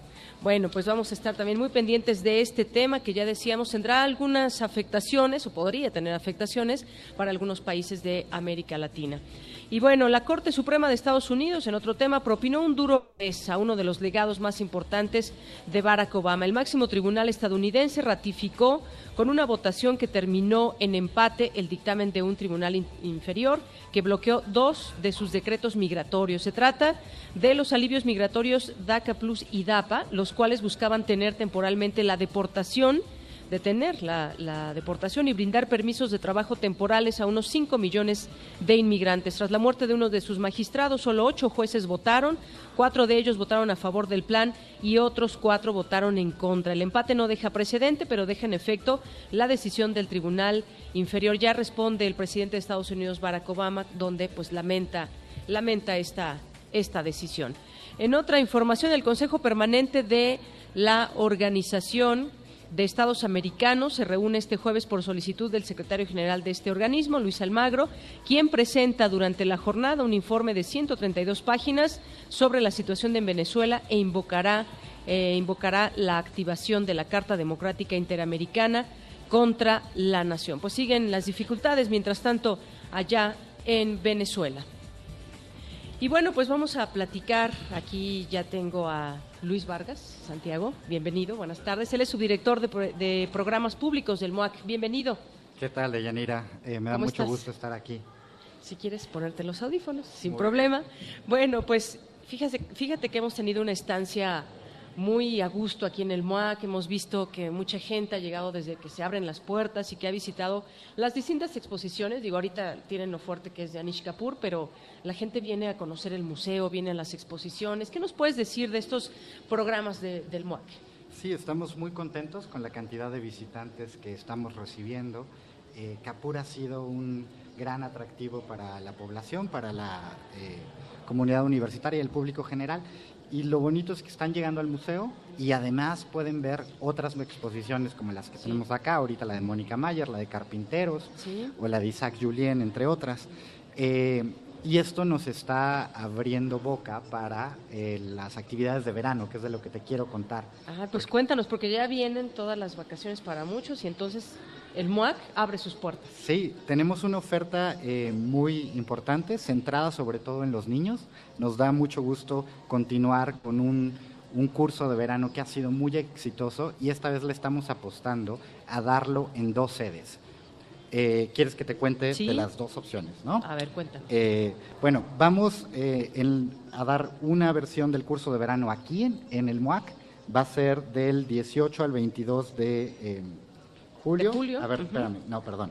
Es del 18 de julio al 12 de agosto, es de 10 a 2 de la tarde. Y lo interesante de este curso es que van, los niños van a trabajar con las exposiciones. Es decir, cada semana vamos a trabajar con una exposición en particular. Eh, los profesores, eh, por ejemplo, en la primera semana van a trabajar con la idea de las artes visuales y las artes en movimiento y para eso va a ser la exposición de los carpinteros, el colectivo de arte cubano, los que van a, servir como el punto de partida. Después vamos a trabajar en la segunda semana a partir de la exposición de Anish Kapoor. La idea es que entre los profesores y los niños seleccionen una pieza y en torno a esa pieza estén trabajando, en este caso con el arte acción, es decir, el performance, el arte en movimiento y también con el video.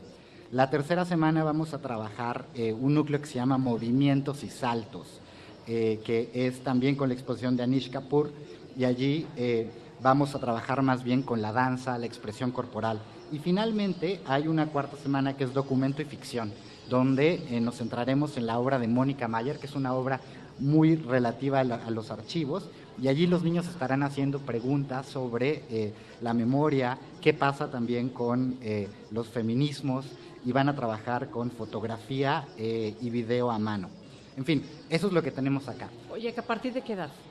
está para 12, perdón, a ver, son de 7 a 12 años. De 7 a 12 años eh, este es el público. Y la idea es que traigan eh, ropa cómoda. En algunos casos vamos a, pedirles a los papás que nos ayuden con cámaras fotográficas o de video. En fin, hay mucha flexibilidad. Lo interesante de los cursos del MUAC, y ahorita te cuento de nuestra segunda sede, pero lo interesante es que si bien duran un mes, los papás pueden inscribir a los niños solo por una semana o dos semanas. A veces tenemos planes de vacaciones donde nada más tenemos una o dos semanas libres en la ciudad. Entonces pueden venir aquí, inscribirlos ya sea a un módulo de una semana, a dos, a tres o a todo. Muy bien. ¿Y la segunda sede? La segunda sede, y con esto, esto es una primicia que les damos a Radio UNAM. Qué bueno. Vamos a empezar una colaboración muy intensa con el Centro Horizontal en la Colonia Roma. Tal vez ustedes han seguido eh, las publicaciones de, Horizontal que han estado publicando en su portal. Es un grupo eh, de, jóvenes comentaristas y periodistas que están impulsando una nueva manera de hacer periodismo en México. Y lo que queremos hacer con ellos es, en el centro cultural que tienen en la colonia Roma, usarlo como un polo de descentralización de la oferta educativa que tenemos en el MUAC. Entonces, eh, vamos a empezar una asociación muy intensa donde vamos a tener cursos, seminarios y la idea es que arranquemos con el curso de veranos para niños en la sede de Horizontal. Entonces van a ser las mismas fechas, 18 de julio al 12 de agosto. Y, Igual eh, también de 10 a 2 Exacto, de las mismas, de 10, a 2 de la tarde. Y la idea es que los papás que están más hacia el centro, norte poniente de la ciudad, que, el MOAC les queda lejos, puedan tener también una opción de tomar estos, estos cursos. Allá nos estaremos concentrando en cuatro módulos igual, uno por semana. En el primero trabajarán pintura y dibujo, pero lo bonito es cómo lo van a trabajar. Van a trabajar con la idea del autorretrato, la fotografía y la selfie en el arte ya, eh, ya metiendo también las nuevas exacto, hay tecnologías que meter y las nuevas, tecnologías. Claro. Y después van a trabajar más con lo tridimensional, con la escultura, los objetos domésticos para hacer arte. Y allí van a trabajar con un programita de computadora que se llama Stop Motion, que es animación. Es animación con movimientos del cuerpo.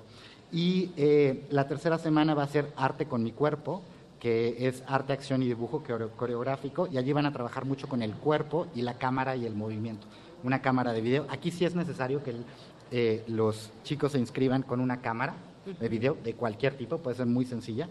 Y finalmente la última semana va a, el módulo es sobre gráfica expandida, es decir, vamos a trabajar con grabado, huellas, pero con expandida nos referimos a de qué manera utilizas todo tu cuerpo para imprimir dejar una huella en los papeles. Entonces allí estamos hablando de videodanza.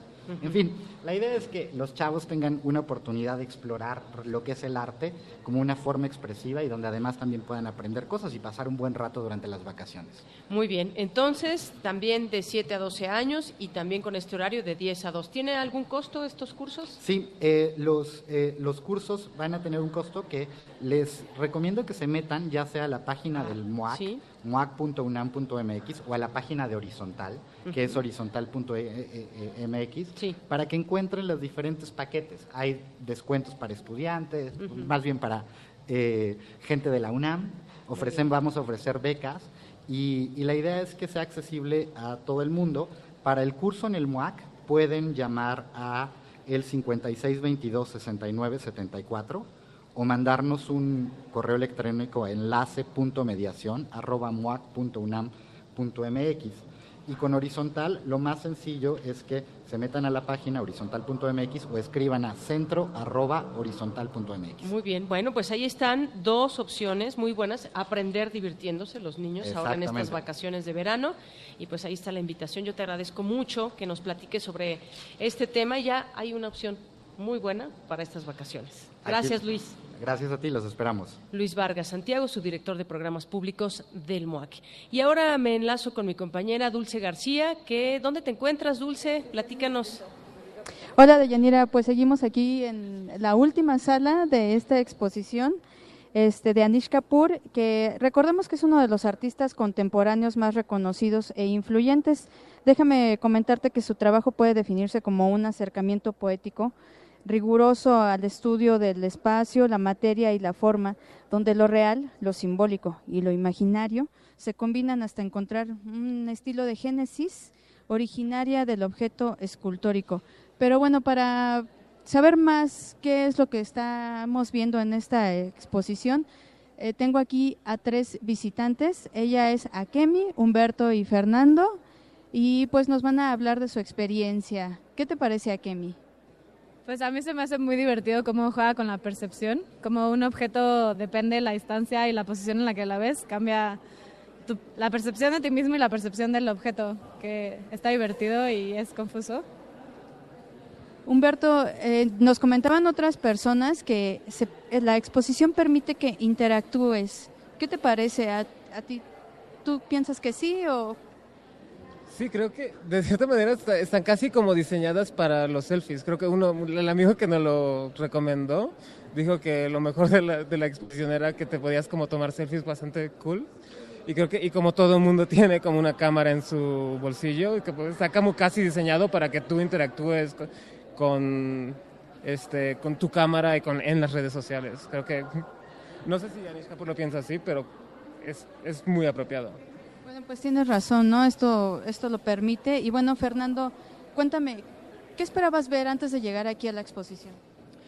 Pues lo que sí sabía de Anish Kapoor es como que él usa el espacio. Entonces sí, como viendo la curaduría aquí, pues sí, eh, hace muy buen uso del, del espacio, como si llena eh, el espacio muy bien. Eh, ¿Podría decirse que no te vas a olvidar de esta exposición? ¿Alguna pieza en particular que te haya gustado?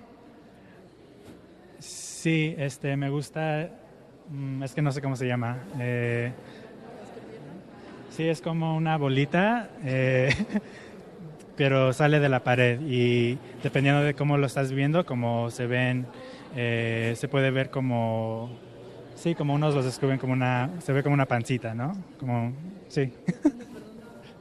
Pues como ya pudimos constatar, Deyanira, este, la exposición evidentemente permite que la gente pueda estar interactuando con cada una de las piezas y pues que también le dé su propia interpretación. Muy bien, bueno, pues muchas gracias, Dulce, por todas estas voces que nos has puesto durante nuestra estancia aquí en el MOAC. Gracias a ustedes, Deyanira. Buenas tardes. Muy buenas tardes. Bueno, algunas de las opiniones que eh, sugieren y que nos comparten los visitantes. Arte y cultura. Bueno, ya casi se nos acaba el tiempo, pero todavía tenemos espacio para dos notas culturales. El Palacio de la Escuela de Medicina y el Sistema de Transporte Colectivo Metro trabajaron en forma coordinada para presentar la exposición Transbordo, abierta hasta julio en el túnel de la ciencia de la Estación La Raza. Esta muestra consta de tres partes. La primera, procesiones, puede ser apreciada en la línea 5 y se integra de una serie de más de 50 esculturas en ónix, mármol, bronce, madera, yeso y terracota, entre otros materiales de la creadora Nurkuri. La segunda se llama Síntomas y son cuatro fotografías horizontales, dos verticales en un gran formato. Esto en, están montadas en las vitrinas de la línea 3, dirección Universidad. Y en el mismo lugar, aunque en el andén que va a Indios Verdes, está Laboratorio de Arte Contemporáneo, conformado por representaciones de los sistemas circulatorio, nervioso y digestivo, así como de embriología donadas por sus autores de la facultad. Y bueno, por otra parte, la UNAM, a través del Centro de Estudios Mayas del Instituto de Investigaciones Filológicas, realizará el, 10, el décimo Congreso Internacional de Mayistas el más importante en su tipo en el mundo y que reunirá alrededor de 400 especialistas de diversos países. El encuentro tendrá lugar el 26 de junio, del 26 de junio al 2 de julio en Izamal, Yucatán. Nos damos a los deportes y ya está listo Isaí Morales. Buenas tardes, Deyanira. Esta es la información deportiva. Carla Muñoz, del Colegio de Ciencias y Humanidades del Plantel Sur, consiguió tres medallas de oro en las pruebas 50, 100 y 200 metros de dorso en el Campeonato de la Ciudad de México de curso largo. Además, se colgó la plata en 200 metros libres. Esta mañana en Ciudad Universitaria entrenó el equipo de los Fighters de la Universidad Wansei Gakuin de Japón rumbo al primer tazón universitario internacional de fútbol americano que jugarán contra Puma Seúl. Toriuchi Hank, entrenador en jefe nipón, señaló que este juego representa un gran reto. El head coach negó que las características físicas de ambas escuadras sean un factor determinante en el campo. Juan Carlos Osorio fue ratificado al frente de la selección mexicana de fútbol tras la derrota que había sufrido México ante Chile que había puesto en duda su continuidad. Así lo informó Guillermo Cantú, director de selecciones nacionales. Derrotas así, más allá que sean o no un accidente del fútbol, provocan analizar no solo la forma, sino sobre todo el fondo de ella. Todos hemos quedado a deber. Todos tenemos que reflexionar. Necesitamos reconocer los errores y corregir, pero al mismo tiempo construir a partir de nuestra realidad. Eliminar todo de tajo sería una solución fácil y de corto plazo. Hemos decidido continuar con el proyecto iniciado el pasado mes de octubre. En actividad de la Copa América Centenario, la selección de Chile venció al conjunto colombiano dos goles por cero. Con esto, Chile disputará la final del torneo ante Argentina el próximo domingo. Hasta aquí el zarpazo. Buenas tardes. Muy buenas tardes. Y gracias y gracias a usted por seguir nuestra señal en esta transmisión especial hoy de Prisma RU aquí en el Museo eh, en el MUAC, en el Museo Universitario de Arte Contemporáneo. Gracias a todo el equipo que estuvo con nosotros, que acompaña esta transmisión, que es un gran equipo detrás de micrófonos que hace posible que podamos disfrutar de estos espacios y hacerle llegar información también de los mismos. Muchas gracias. Mi nombre es Deyanira Morán y en nombre de todo este gran equipo le deseo que tenga muy buena tarde, muy buen provecho y nos escuchamos mañana en punto de la una.